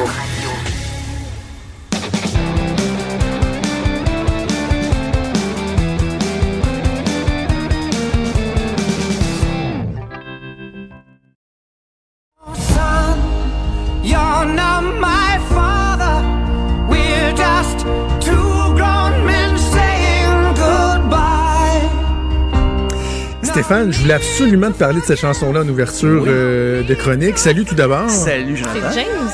C'est James Blunt, la chanson Monsters, euh, qui est sortie il y, a, il y a- il y a pas si longtemps que ça. Ça fait quoi, cinq jours, je crois? Ouais.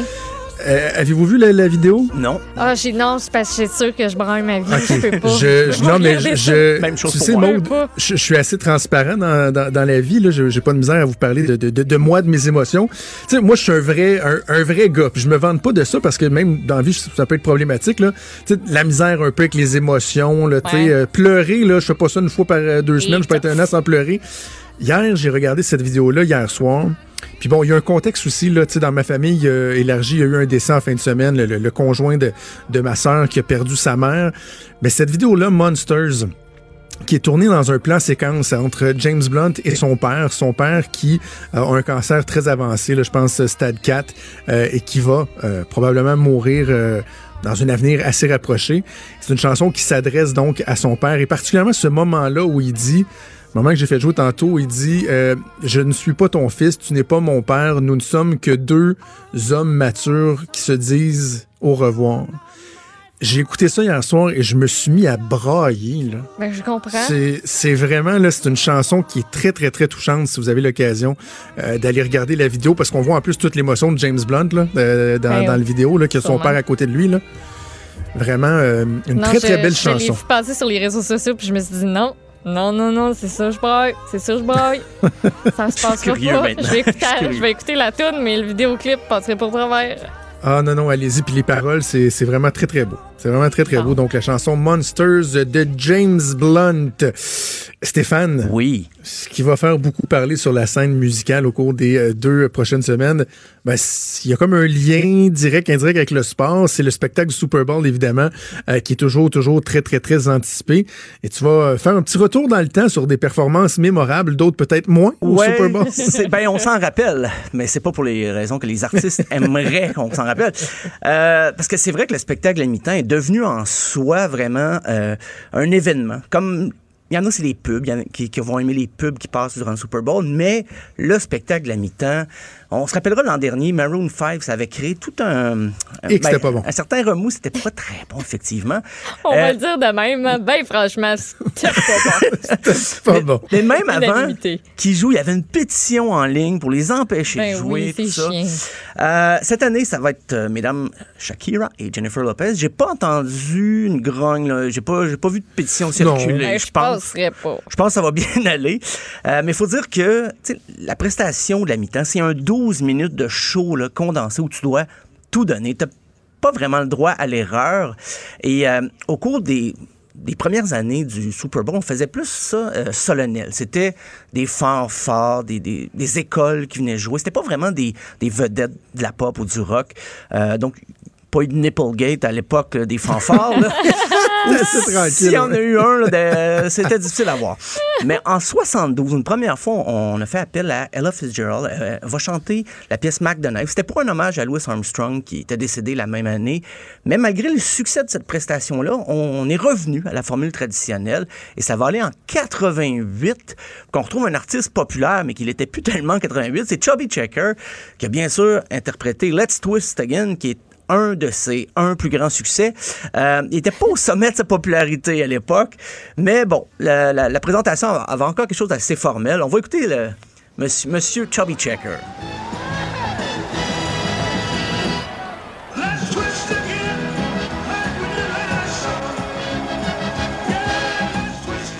C'est déjà mieux que Maroon 5 l'année passée. C'est déjà bien, oui. Puis, ben, euh, à, à la défense de M. Trump, ben, je sais pas pourquoi je le défendrais, mais il avait fait une chanson spéciale, euh, Super Bowl Twist.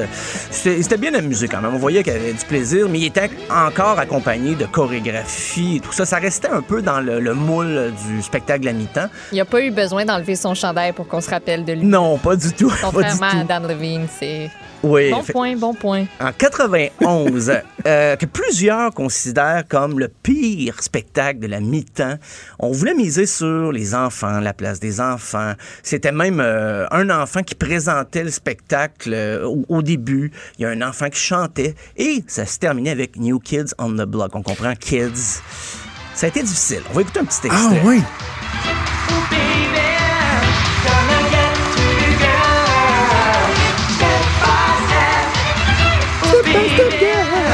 Hey,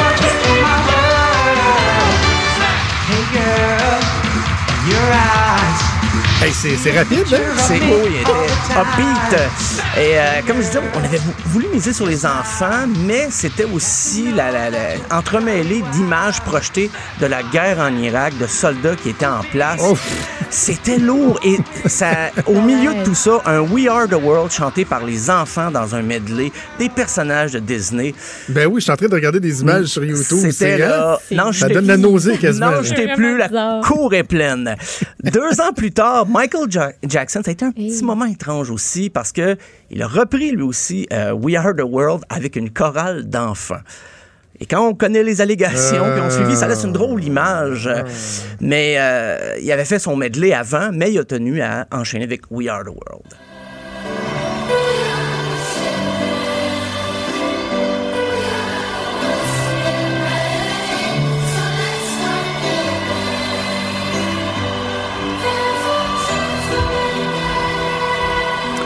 Bon, évidemment, à l'époque, euh, c'était plus euh, difficile de le juger comme on a envie de le juger oui, aujourd'hui. Mais euh, bon. Mais euh, déjà, la performance a commencé, c'était grandiose. là. Il y avait des explosions et tout ça. Il y avait son image projetée et il sortait comme de l'image au-dessus de l'écran. Donc, il y avait, ça annonçait beaucoup. là. C'était très prometteur, mais ça. Juste, juste vous dire, là, c'est très malaisant. là. Je regarde des, des images en accéléré sur YouTube. Et tu sais, aujourd'hui, maintenant, dans la foule, tu sais, on va donner des petits gadgets, puis on va faire des animations Ouais. là, électroniques. Mais dans le temps, tu sais, si tu voulais faire euh, une image avec la foule, c'était des petits cartons de, de couleurs que tu donnais aux gens, ils flippaient ça, puis ça faisait une image. Et là, ça fait le tour du stade, section par section. Les gens flippent leurs petits cartons et c'est des images d'enfants qui apparaissent. Que c'est comme si tout le stade était comme une grande foule d'enfants géants autour de Michael. Jackson. C'est très malaisant. C'est spécial. C'est très malaisant. Euh, en 96, en fait, la performance de Diana Ross, ce qui, est- ce qui a marqué, c'est qu'elle est sortie de scène en hélicoptère. Déjà, on voyait que le budget, on commençait à mettre beaucoup, beaucoup d'argent sur les, les prestations de la mi-temps. Euh, en 2000, encore une des performances souvent vues comme étant la plus décevante, c'était, il y avait Phil Collins, Christina Aguilera, il y avait Enrique Iglesias, c'est méga production Disney cette année-là. Et Phil Collins avait chanté la chanson thème du film Tarzan. Il y a un petit peu de misère, notre ami Another Day in Paradise Phil Collins.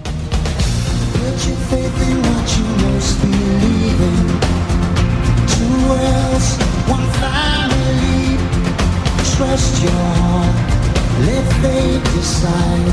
To guide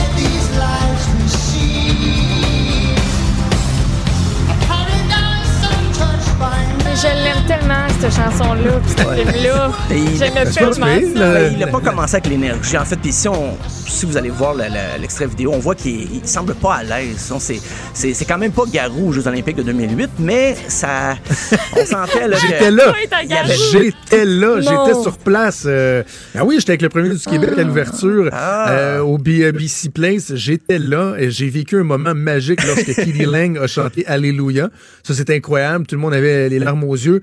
Mais quand Garou est venu massacrer une toune... Quoi autres, hein? on se demandait si euh, il y avait juste nous dans le stade avec un, son de stade qui trouvait que les oreilles voulaient saigner. Là, on avait rapidement Non, non, constaté que partout à la télé aussi, les oreilles des gens saignaient. Oh, là. mon beau garou, beau Ah. petit loup.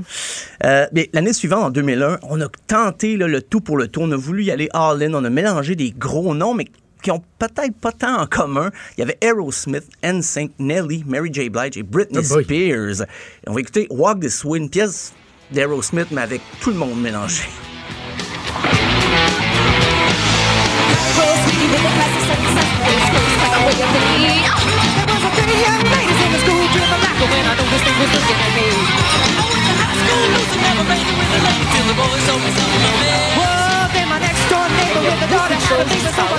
Beaucoup de choses et euh, si vous l'écoutez au complet, c'est pas toujours très juste. Euh, J'ai l'impression que les, les répétitions sont faites sur Skype. T'sais, ils se sont pas vraiment vus.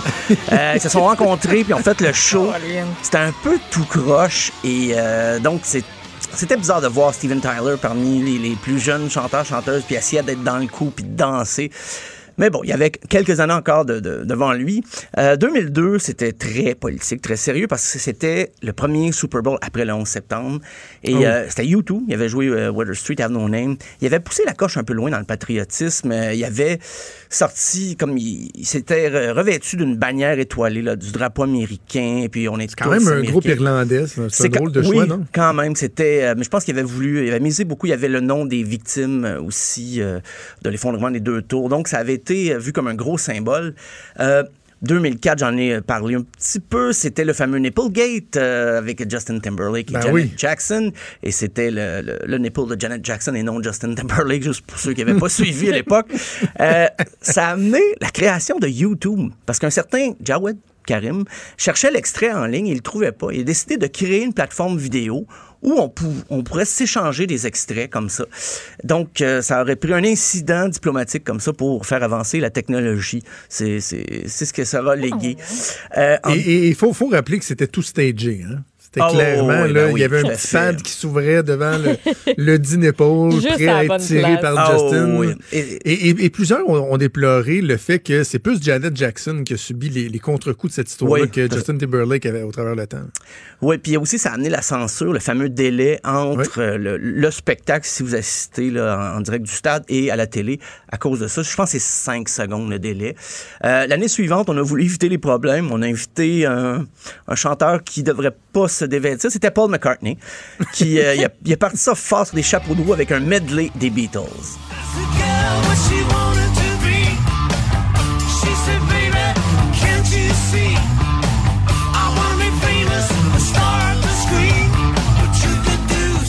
Donc, c'était plus consensuel. Ça avait été. Oui. euh, J'ai pas lu de mauvaises critiques de cette performance-là. Euh, L'année suivante, on s'est dit, ben, pourquoi pas les classiques du rock? Les Rolling Stones sont venus, mais la NFL a demandé à ce que le groupe change les paroles de la chan- chanson Start Me Up. Parce que dans la pièce, euh, il termine en disant you, you make a dead man come. Je sais pas si je, je dois traduire, mais bon. Et là, la NFL a dit ben, changez les paroles, tout va bien aller. Donc, les Stones qui ont fait, ils n'ont pas changé les paroles, mais à la télé, on entendait la phrase euh, censurée. On peut écouter l'extrait. C'est un peu difficile à cerner, mais on, on comprend.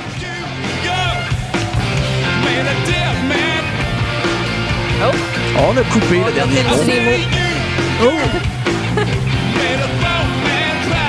Après ça, quand ils changent les paroles, tout est beau. Euh, c'est drôle parce que les Stones, dans les années 60, ils avaient subi de la censure beaucoup parce qu'il y avait les cheveux longs, ils étaient pas propres, propres. Euh, et là, 40 ans plus tard, ils revivent un épisode semblable. Je pense qu'ils devaient juste trouver ça drôle. Euh, en 2007, Prince, une prestation majestueuse. Euh, il avait fait un, hommage au Queen, il avait joué We Will Rock You, il avait aussi joué All Along the Watchtower de Dylan, mais version plus Hendrix.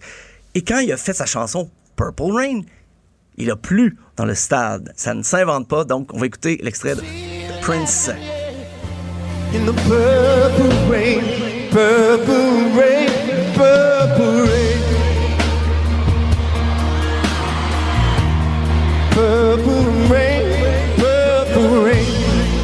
Moi, ce que j'aime de, de- de cette version-là, là, c'est qu'on n'en avait pas trop fait. Je regarde les images, je me souviens, c'était la musique qui était au cœur de la patente. Oui, bon, les gens avaient des espèces de lightsticks, quelques animations, mais c'était un artiste sur scène qui faisait un show.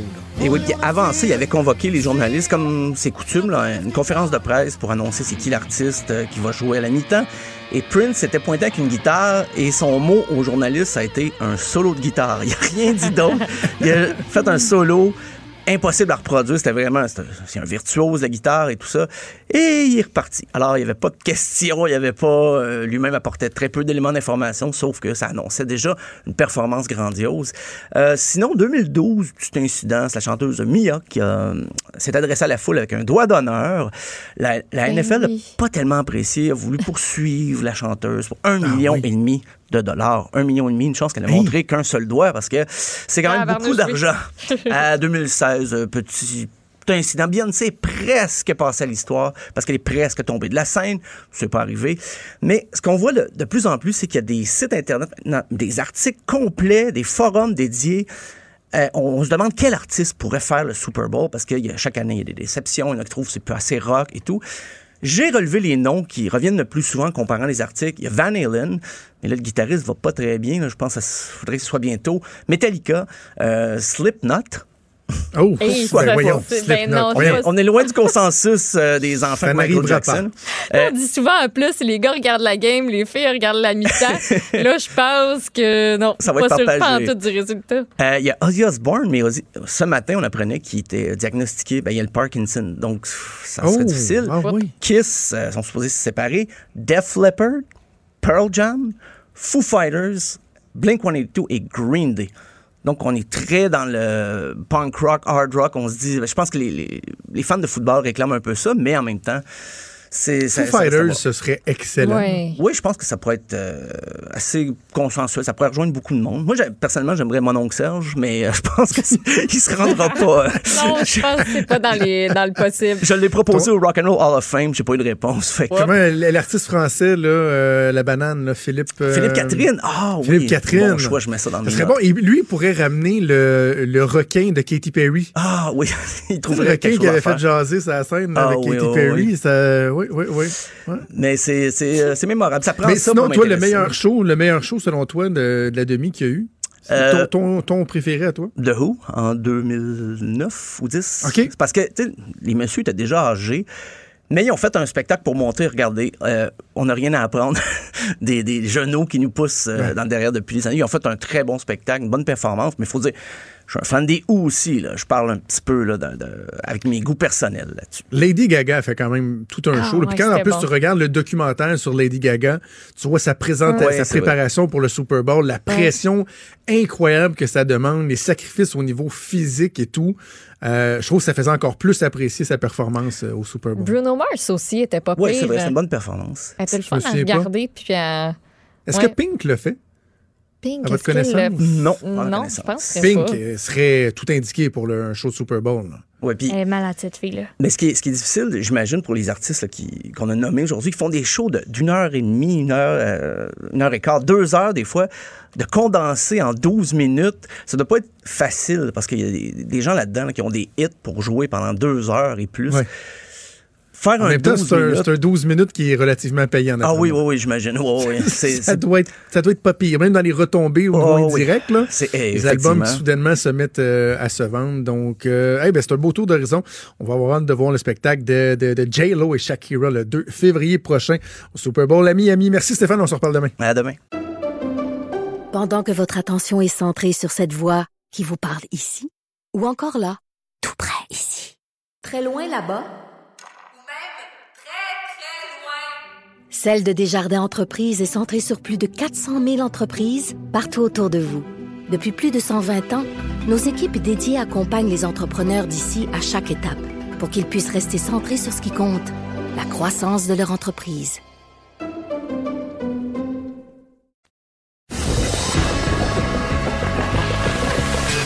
Franchement dit. Appelez ou textez au 187 Cube Radio 1877 827 2346. C'est la chronique de Joanie Gontier qui est en studio à Montréal avec moi. Salut Joanie. Salut, Jonathan.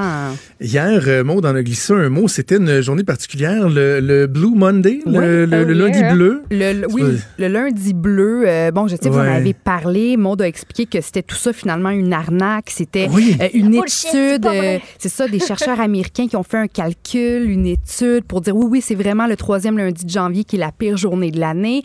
Puis on, finalement, on a appris que tout ça, ça découlait d'une demande de la compagnie aérienne Sky Travel qui voulait bon, nous convaincre qu'on n'allait pas bien pour qu'on soit après ça plus enclin d'acheter des billets vers des destinations soleil. Alors moi, je faisais partie de la gang qui prenait ça pour du cash, tu sais, qui pensait vraiment que, oh, attention, c'est le troisième lundi de janvier. Tu sais, je m'attendais, j'anticipais déjà là, tu sais, de me sentir vraiment comme de la chenoute.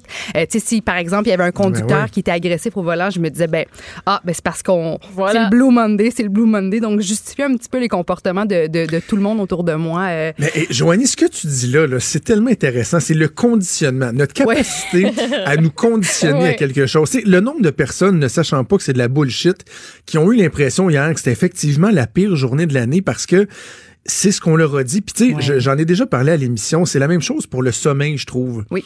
On se fait tellement dire qu'il faut dormir 8 heures par jour, qu'il faut dormir 8 heures par jour. Puis de façon générale, je pense que c'est vrai, là, ça prend tu sais, un, un bon sommeil. Mais moi, le nombre de fois où je vais me réveiller le matin en me disant, tu sais, mettons, je me suis couché un petit peu plus tard, je me suis levé un petit peu plus tôt, et avant même d'être capable d'évaluer ma condition, je me dis, oh my God, j'ai juste dormi 6 heures ou 5 heures. Ah, c'est sûr, je vais être fatigué. Oui, c'est sûr. ouais. On, on m'a tellement dit que si je dormais pas assez, ça serait une journée de merde que je me conditionne, tu Je suis tellement contente que tu parles de ça. Oui, c'est vrai, on prend même pas le temps de se poser des questions, de voir quels signaux notre corps nous envoie, de Oui. voir comment on se sent littéralement.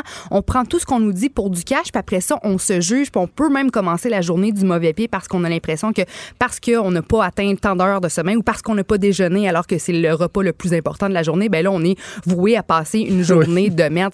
On peut très bien se lever un matin puis pas avoir faim. Si on n'a pas faim, c'est que no- notre corps n'a pas besoin de recevoir de la nourriture à ce moment-là. C'est bien correct d'attendre. On n'est pas obligé de se gaver parce que le monde Exact. dit que le déjeuner, c'est le, le- le repas le plus important. Donc, je suis Voilà. con- je suis contente que tu parles de ça. Je suis de ton avis. Mais j'avais quand même envie de vous parler aujourd'hui d'une autre journée qui est bien importante, à mon avis, à moi, qui est toute spéciale. On est le 21 janvier et c'est la, journée internationale des câlins, OK? Ben oui! Puis je sais que ça peut paraître un peu, tu sais, quétaine, mais je suis super contente qu'on parle des câlins pendant ma chronique parce que euh, on sous-estime l'importance des, de- de- de- de- des câlins, des caresses qu'on fait aux autres. Puis c'est littéralement essentiel à notre survie. Moi, dans mes euh, précédentes chroniques, je vous avais dit que j'étais une hugger. Tu sais, moi, je sers Dans tout le monde. entrevues, Dans les euh, les entrevues, entrevues de des, patrons, du monde que je connais pas. Ça donne lieu à des moments ultra malaisants pour moi. Euh, tu sais, puis mais je suis- je suis comme ça, puis je peux pas, je, on dirait que je, je peux pas changer, j'ai l'impression, C'est puis bien j'ai pas envie de changer non plus. Tu sais, c'est sûr qu'il faut que je m'ajuste, puis que je peux pas non plus commencer à donner des câlins à la fille qui me à l'épicerie, tu sais. Mais quand même, je suis contente d'être une fille qui aime prendre le monde dans ses bras. Je vous pose la question est-ce que vous êtes, euh, est-ce que vous câlinez les autres? Est-ce que vous touchez beaucoup les gens de votre entourage ou n'importe qui comme moi? Ben, c'est drôlement dit là. Est-ce que vous touchez n'importe qui comme moi? Bref, vous me comprenez. Ah oui, je suis vraiment colleuse. Je suis vraiment tannante. Là. Votre chum, une chance qu'il n'est pas euh, indépendant. euh, Mais tu es juste curieuse avec ton là, chum mais- ou avec tes amis, tu sais, le faire des câlins, là, euh, Ben, c'est- toi, ça? mes amis vraiment proches. Mais tu sais, moi, ça me dérange. La proxi- Je sais qu'il y a des gens que ça les dérange vraiment la proximité ou, tu sais, juste donner une petite colle ou quelque chose. Moi, ça me dérange pas. Je suis pas portée à le faire, par exemple, sur le lieu de travail ou quoi que ce soit. Tu sais, ça, ça prend comme, faut qu'on se connaisse. là. OK. Faut, faut, faut Ouais. qu'il y ait un lien bien établi. Mais euh, ça me dérange Moi, pas. je suis, suis- j'ai tendance à être porté sur la chose. Évidemment, je vais pas faire euh, des câlins euh, à des gens que je connais pas dans la rue. Là. Mais tu sais, même euh, des collègues de travail, là, tu sais, une journée euh, difficile, là, euh, ah, on va se faire un petit câlin. Surtout dans le temps où j'étais en politique, où on était plus comme une famille, là, très Ouais, tissée, ouais. serrée. C'était pas rare. Euh, moi, faire des câlins, que ce soit euh, prendre mon père dans mes bras ou mon, mes, mes deux beaux-frères quand on se dit bonjour, on se donne la main, on se fait un câlin. Euh, mes enfants, tu sais, je suis ultra, extrêmement, beaucoup, beaucoup, beaucoup, beaucoup colleux euh, avec mes enfants. J'en profite euh, pendant qu'ils veulent encore se coller. Puis je, je trouve ça, ça fait du bien, tu sais. Puis il y a moyen de faire des câlins. Le terme il est drôle, câlin, c'est tout cute, là.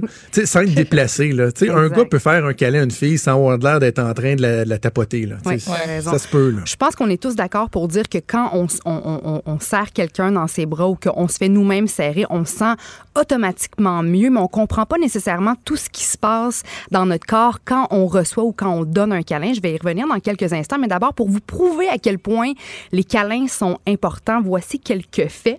OK, on dit que les bébés dans les orphelinats ont un taux de mortalité plus élevé parce que même si, bon, euh, ils sont bien nourris puis en sécurité, ils sont pas assez pris et caressés. Puis ça, ça affecte leur santé en général et leur développement. On dit aussi que les bébés prématurés, euh, ben, que chez les bébés prématurés, le pot à pot, ça réduirait leur souffrance de moitié et ça leur permettrait de mieux récupérer. On dit que les enfants qui grandissent, euh, on dit que les enfants grandissent plus quand ils ont des parents qui s'embrassent ou qui se démontrent leur affection devant les enfants. Est-ce que toi, puis ta blonde, Joe, vous avez, est-ce que tu sais, je veux dire, vous vous tenez la main ou vous vous bécotez devant les enfants ou vous, Ben vous faites ça euh, à part ailleurs? Oui, non, mais évidemment, évidemment dans la limite de l'acceptable et du, du bon goût, là, mais tu sais, euh, euh, au contraire, même c'est important là, que nos enfants voient que papa puis maman, euh, ils s'aiment. Puis des fois, tu sais, comme ma fille qui a 5 ans, elle va avoir comme la réaction d'essayer de venir se coincer entre nous, là, mais elle fait pas une crise, là. Elle trouve ça drôle, mais hey, ah, ah, Berk, Berk, lâchez-vous, lâchez-vous. mais Ouais, non, ouais, c'est normal que papa et maman ils s'aiment, qu'ils se collent. tu sais. Je suis d'accord. Et moi, mes parents, là, se sont toujours constamment tenus la main. Tu sais, exemple, on allait mettre de, la- de- de l'essence dans l'auto puis que les enfants, on attendait dans, dans la voiture. Quand mes parents, après ça, allaient payer ou acheter quelque chose au dépanneur, ben juste, tu sais, la distance de l'auto jusqu'au dépanneur, ben les- ils se tenaient la main pen- pendant qu'ils marchaient. Moi, je trouvais ça. Tu sais, moi, j'ai tellement grandi devant un bel exemple, un couple fort amoureux qui se, qui se manifestait leur amour l'un pour l'autre. Puis moi, ça m'a après ça aidé à comprendre ce que je voulais puis ce qui était important pour moi par la suite dans ma relation. Alors tant mieux si les, les, les couples, les parents ont pas peur de, de se démontrer oui. leur amour devant les On dit aussi que, ben, en fait, c'est prouvé statistiquement que les joueurs dans la NBA qui se font des petites accolades euh, comme ça entre eux sur le terrain, ben, gagnent plus de parties de basket. Ouais. Et selon les spécialistes, ça c'est intéressant. Mais tu sais, des petites tables, des petits, tu sais, des petits, tu sais, ça, en tout cas. Ben moi, je, moi, je, moi, je, moi, je crois à ça pour vrai. là. Je pense que ça Oh, peut vraiment avoir un impact sur notre habileté à jouer par la suite. Euh, on dit, selon les spécialistes, on aurait besoin de quatre câlins par jour juste pour la survie. 8 câlins par jour pour maintenir notre état de santé et 12 câlins par jour pour le développement. OK? On dit que pour se sentir heureux, on devrait passer 7 minutes par jour à se donner des, euh, des câlins. Maintenant, à quoi ressemble le câlin parfait pour qu'on soit Ah, ça, capable? j'avais hâte que tu nous Oui? expliques ça. Bon. Ça, c'est comme la, la, la poignée de main, le courriel ça. parfait. J'aime ça quand ça. tu fais notre éducation, Joanie Gontier. Bon, c'est parti. prends des notes. Ben, le câlin moyen dure en moyenne 3 secondes et c'est nettement insuffisant. OK? Pour retirer le maximum de bienfaits, un vrai câlin devrait durer davantage autour de 15 à 20 secondes et idéalement, faudrait que le cœur de chaque personne soit collé l'un à l'autre le plus possible parce que c'est à ce moment-là que le corps reçoit les signaux pour sécréter plein d'hormones bénéfiques. je suis pas OK? sûre. Mais j'avoue que ça, Ouais, ça, ça, ça, ça là, devient facilement... dépend avec qui, ah, ce, ce câlin-là. Là, Ben, c'est. Ben, c'est ça, un gars, une fille qui proche, sont, des, proche. euh, qui sont des amis, mais tu sais, pas trop proches. Viens, viens, on va se coller le C'est cœur. on va ça. peut avoir l'air d'être bizarre. Ben, c'est. Ben, c'est très gênant. Tu sais, je veux dire, ça Ouais. lieu à plein Ouais. de moments embarrassants, mais c'est pour Je ça pense que. que le câlin va être bref, puis finalement, là, la personne, elle te garde, puis t'es juste comme. Colle ton cœur. Oui, colle ton cœur contre Attends, le mien. comme, ben, ça va finir un jour. Mais là, on s'entend qu'on peut pas nécessairement mettre en pratique ce l'art du câlin parfait dans le milieu du travail, à moins qu'on soit vraiment, vraiment proche d'un collègue. Mais par exemple, Joe, quand tu te lèves le matin, quand tu donnes un, un bisou à ta blonde avant qu'elle parte travailler, ou quand tu la prends dans tes bras, ta blonde, est-ce que est-ce que ça c'est rapide? Moi, je, je le réalise, OK, moi, quand je prends mon chum dans mes bras, on se donne un bec, on serre, mais c'est pas, tu sais, on prend pas nécessairement toujours ce 15 à 20 secondes-là pour vraiment s'étreindre puis de, de respirer, de serrer fort. Puis là, je me dis que je vais changer ça. Tu sais, je veux dire, on peut se coller, c'est Ouais. mon, mon amoureux, tu sais, de vraiment prendre le temps de mettre en pratique ça, là, pour que je Je puisse te dirais que le le, matin, très peu, là, parce qu'on est toujours pressé. Là, fait que Ah, souvent, même, c'est un petit bec euh, pincé quasiment, le bye, bonne journée. Hmm. Mais à, à la fin de la journée, quand on se retrouve, normalement, on, on prend le temps. OK. Ouais. Bon, ben, Ouais, good. ouais, c'est ouais. parfait. Euh, D'autres bienfaits reliés au câlin, euh, bon, on- ça permettrait d'augmenter notre niveau de sérotonine, d'améliorer notre humeur et de renforcer le système immunitaire. Ça nous permettrait de se, de relaxer nos muscles, de libérer les tensions dans le corps. Ça permettrait euh, d'équilibrer notre système nerveux. Les câlins permettraient aussi de diminuer significativement notre pression sanguine, d'augmenter la sécrétion d'oxytocine, qui est une hormone qui aide à diminuer nos sentiments de solitude et de colère. Et ça permettrait aussi d'améliorer notre estime de soi parce qu'on se sent aimé.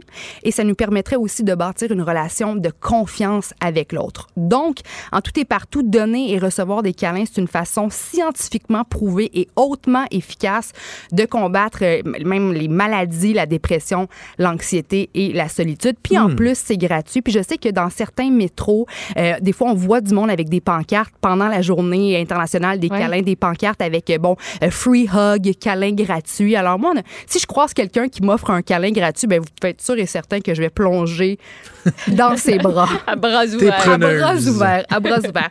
Et bon, en terminant, deux autres petits trucs tout simples pour euh, combattre un peu les blues euh, de l'hiver.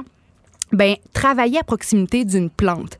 OK, selon une étude publiée dans le Journal of Experimental Psychology, les employés qui travaillent à proximité d'une plante seraient plus productifs performant et aurait aussi une meilleure mémoire. Là, c'est pas nécessaire d'avoir directement une plante sur son bureau. Si, par exemple, on travaille dans un cubicule, je sais que c'est un petit peu plus difficile, mais si on est capable d'avoir une plante dans notre champ de vision, de voir une plante à quelque part autour de nous, juste Ah, ça, ça aiderait. On dit que les plantes, ça nous rendrait plus euh, psychologiquement engagés et heureux en général, ce qui, euh, en retour, nous aiderait à mieux performer au travail. Est-ce que vous êtes prêts? Est-ce qu'un collègue de travail qui se pogne le beigne, qu'on qualifie de plante verte, est-ce que ça, ça, ça compte, ça? ou, euh, Ben, c'est je- l'effet contraire, lui, je pense. Non, c'est ça. Tu sais, je veux dire, si Non, tu considères que ta un plante verte, c'est ton, c'est collègue, je pense qu'il faudrait que tu changes euh, ta vision de la plante. Ah, OK, OK. Euh, aussi, bon, le fait de danser, je sais que c'est peut-être un petit peu cliché, là, danse, danse, tu vas voir, puis ça va améliorer ton, ton humeur, mais c'est vraiment, c'est vraiment, vraiment, c'est quelque chose que je fais danse. Depuis, depuis très longtemps. Moi, je commence mes matins en, me partant de la musique, puis je danse. Je, je me plonge pas tout de suite dans les journaux, dans les nouvelles. C'est ça. Je commence à bouger, à danser, puis juste ça, ça me donne de l'énergie, puis ça me met le moral à la bonne place pour entamer ma journée. Et euh, selon une étude de 2007, prendre quelques minutes pour justement se lâcher lousse au son d'un bon beat comme du hip-hop, ça améliorerait l'humeur, augmenterait notre énergie, puis ça réduirait notre stress. Puis ça me fait penser à la série Les Beaux Malaises avec Martin Matt. Est-ce que vous l'avez regardé? Ouais. Euh, Des oui, oui, de temps autre, oui. Bon, ben, tu sais, à la fin de plusieurs épisodes, on voyait la famille Martin Matt, Julie Le Breton, puis les deux enfants se réunir puis danser là, de façon complètement aléatoire.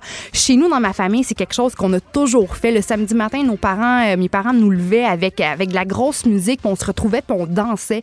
Moi, ça a toujours aussi. été important, la, la danse, pour, pour l'humeur, pour, euh, pour le sentiment de, de bien-être. Alors, à cette période-ci de l'année, n'ayez pas peur le matin avant de plonger dans les actualités difficiles à supporter ou avant de mettre la, la radio parler dans l'auto. Écoutez donc une bonne tune ou deux, puis chantez, puis dégourdissez-vous, puis bougez, puis juste ça, ça va vraiment vous donner un bon petit, euh, un bon petit euh, coup de pied dans le bon sens, disons, pour euh, bien démarrer votre journée. Est-ce que vous dansez, vous, dans, dans la vie?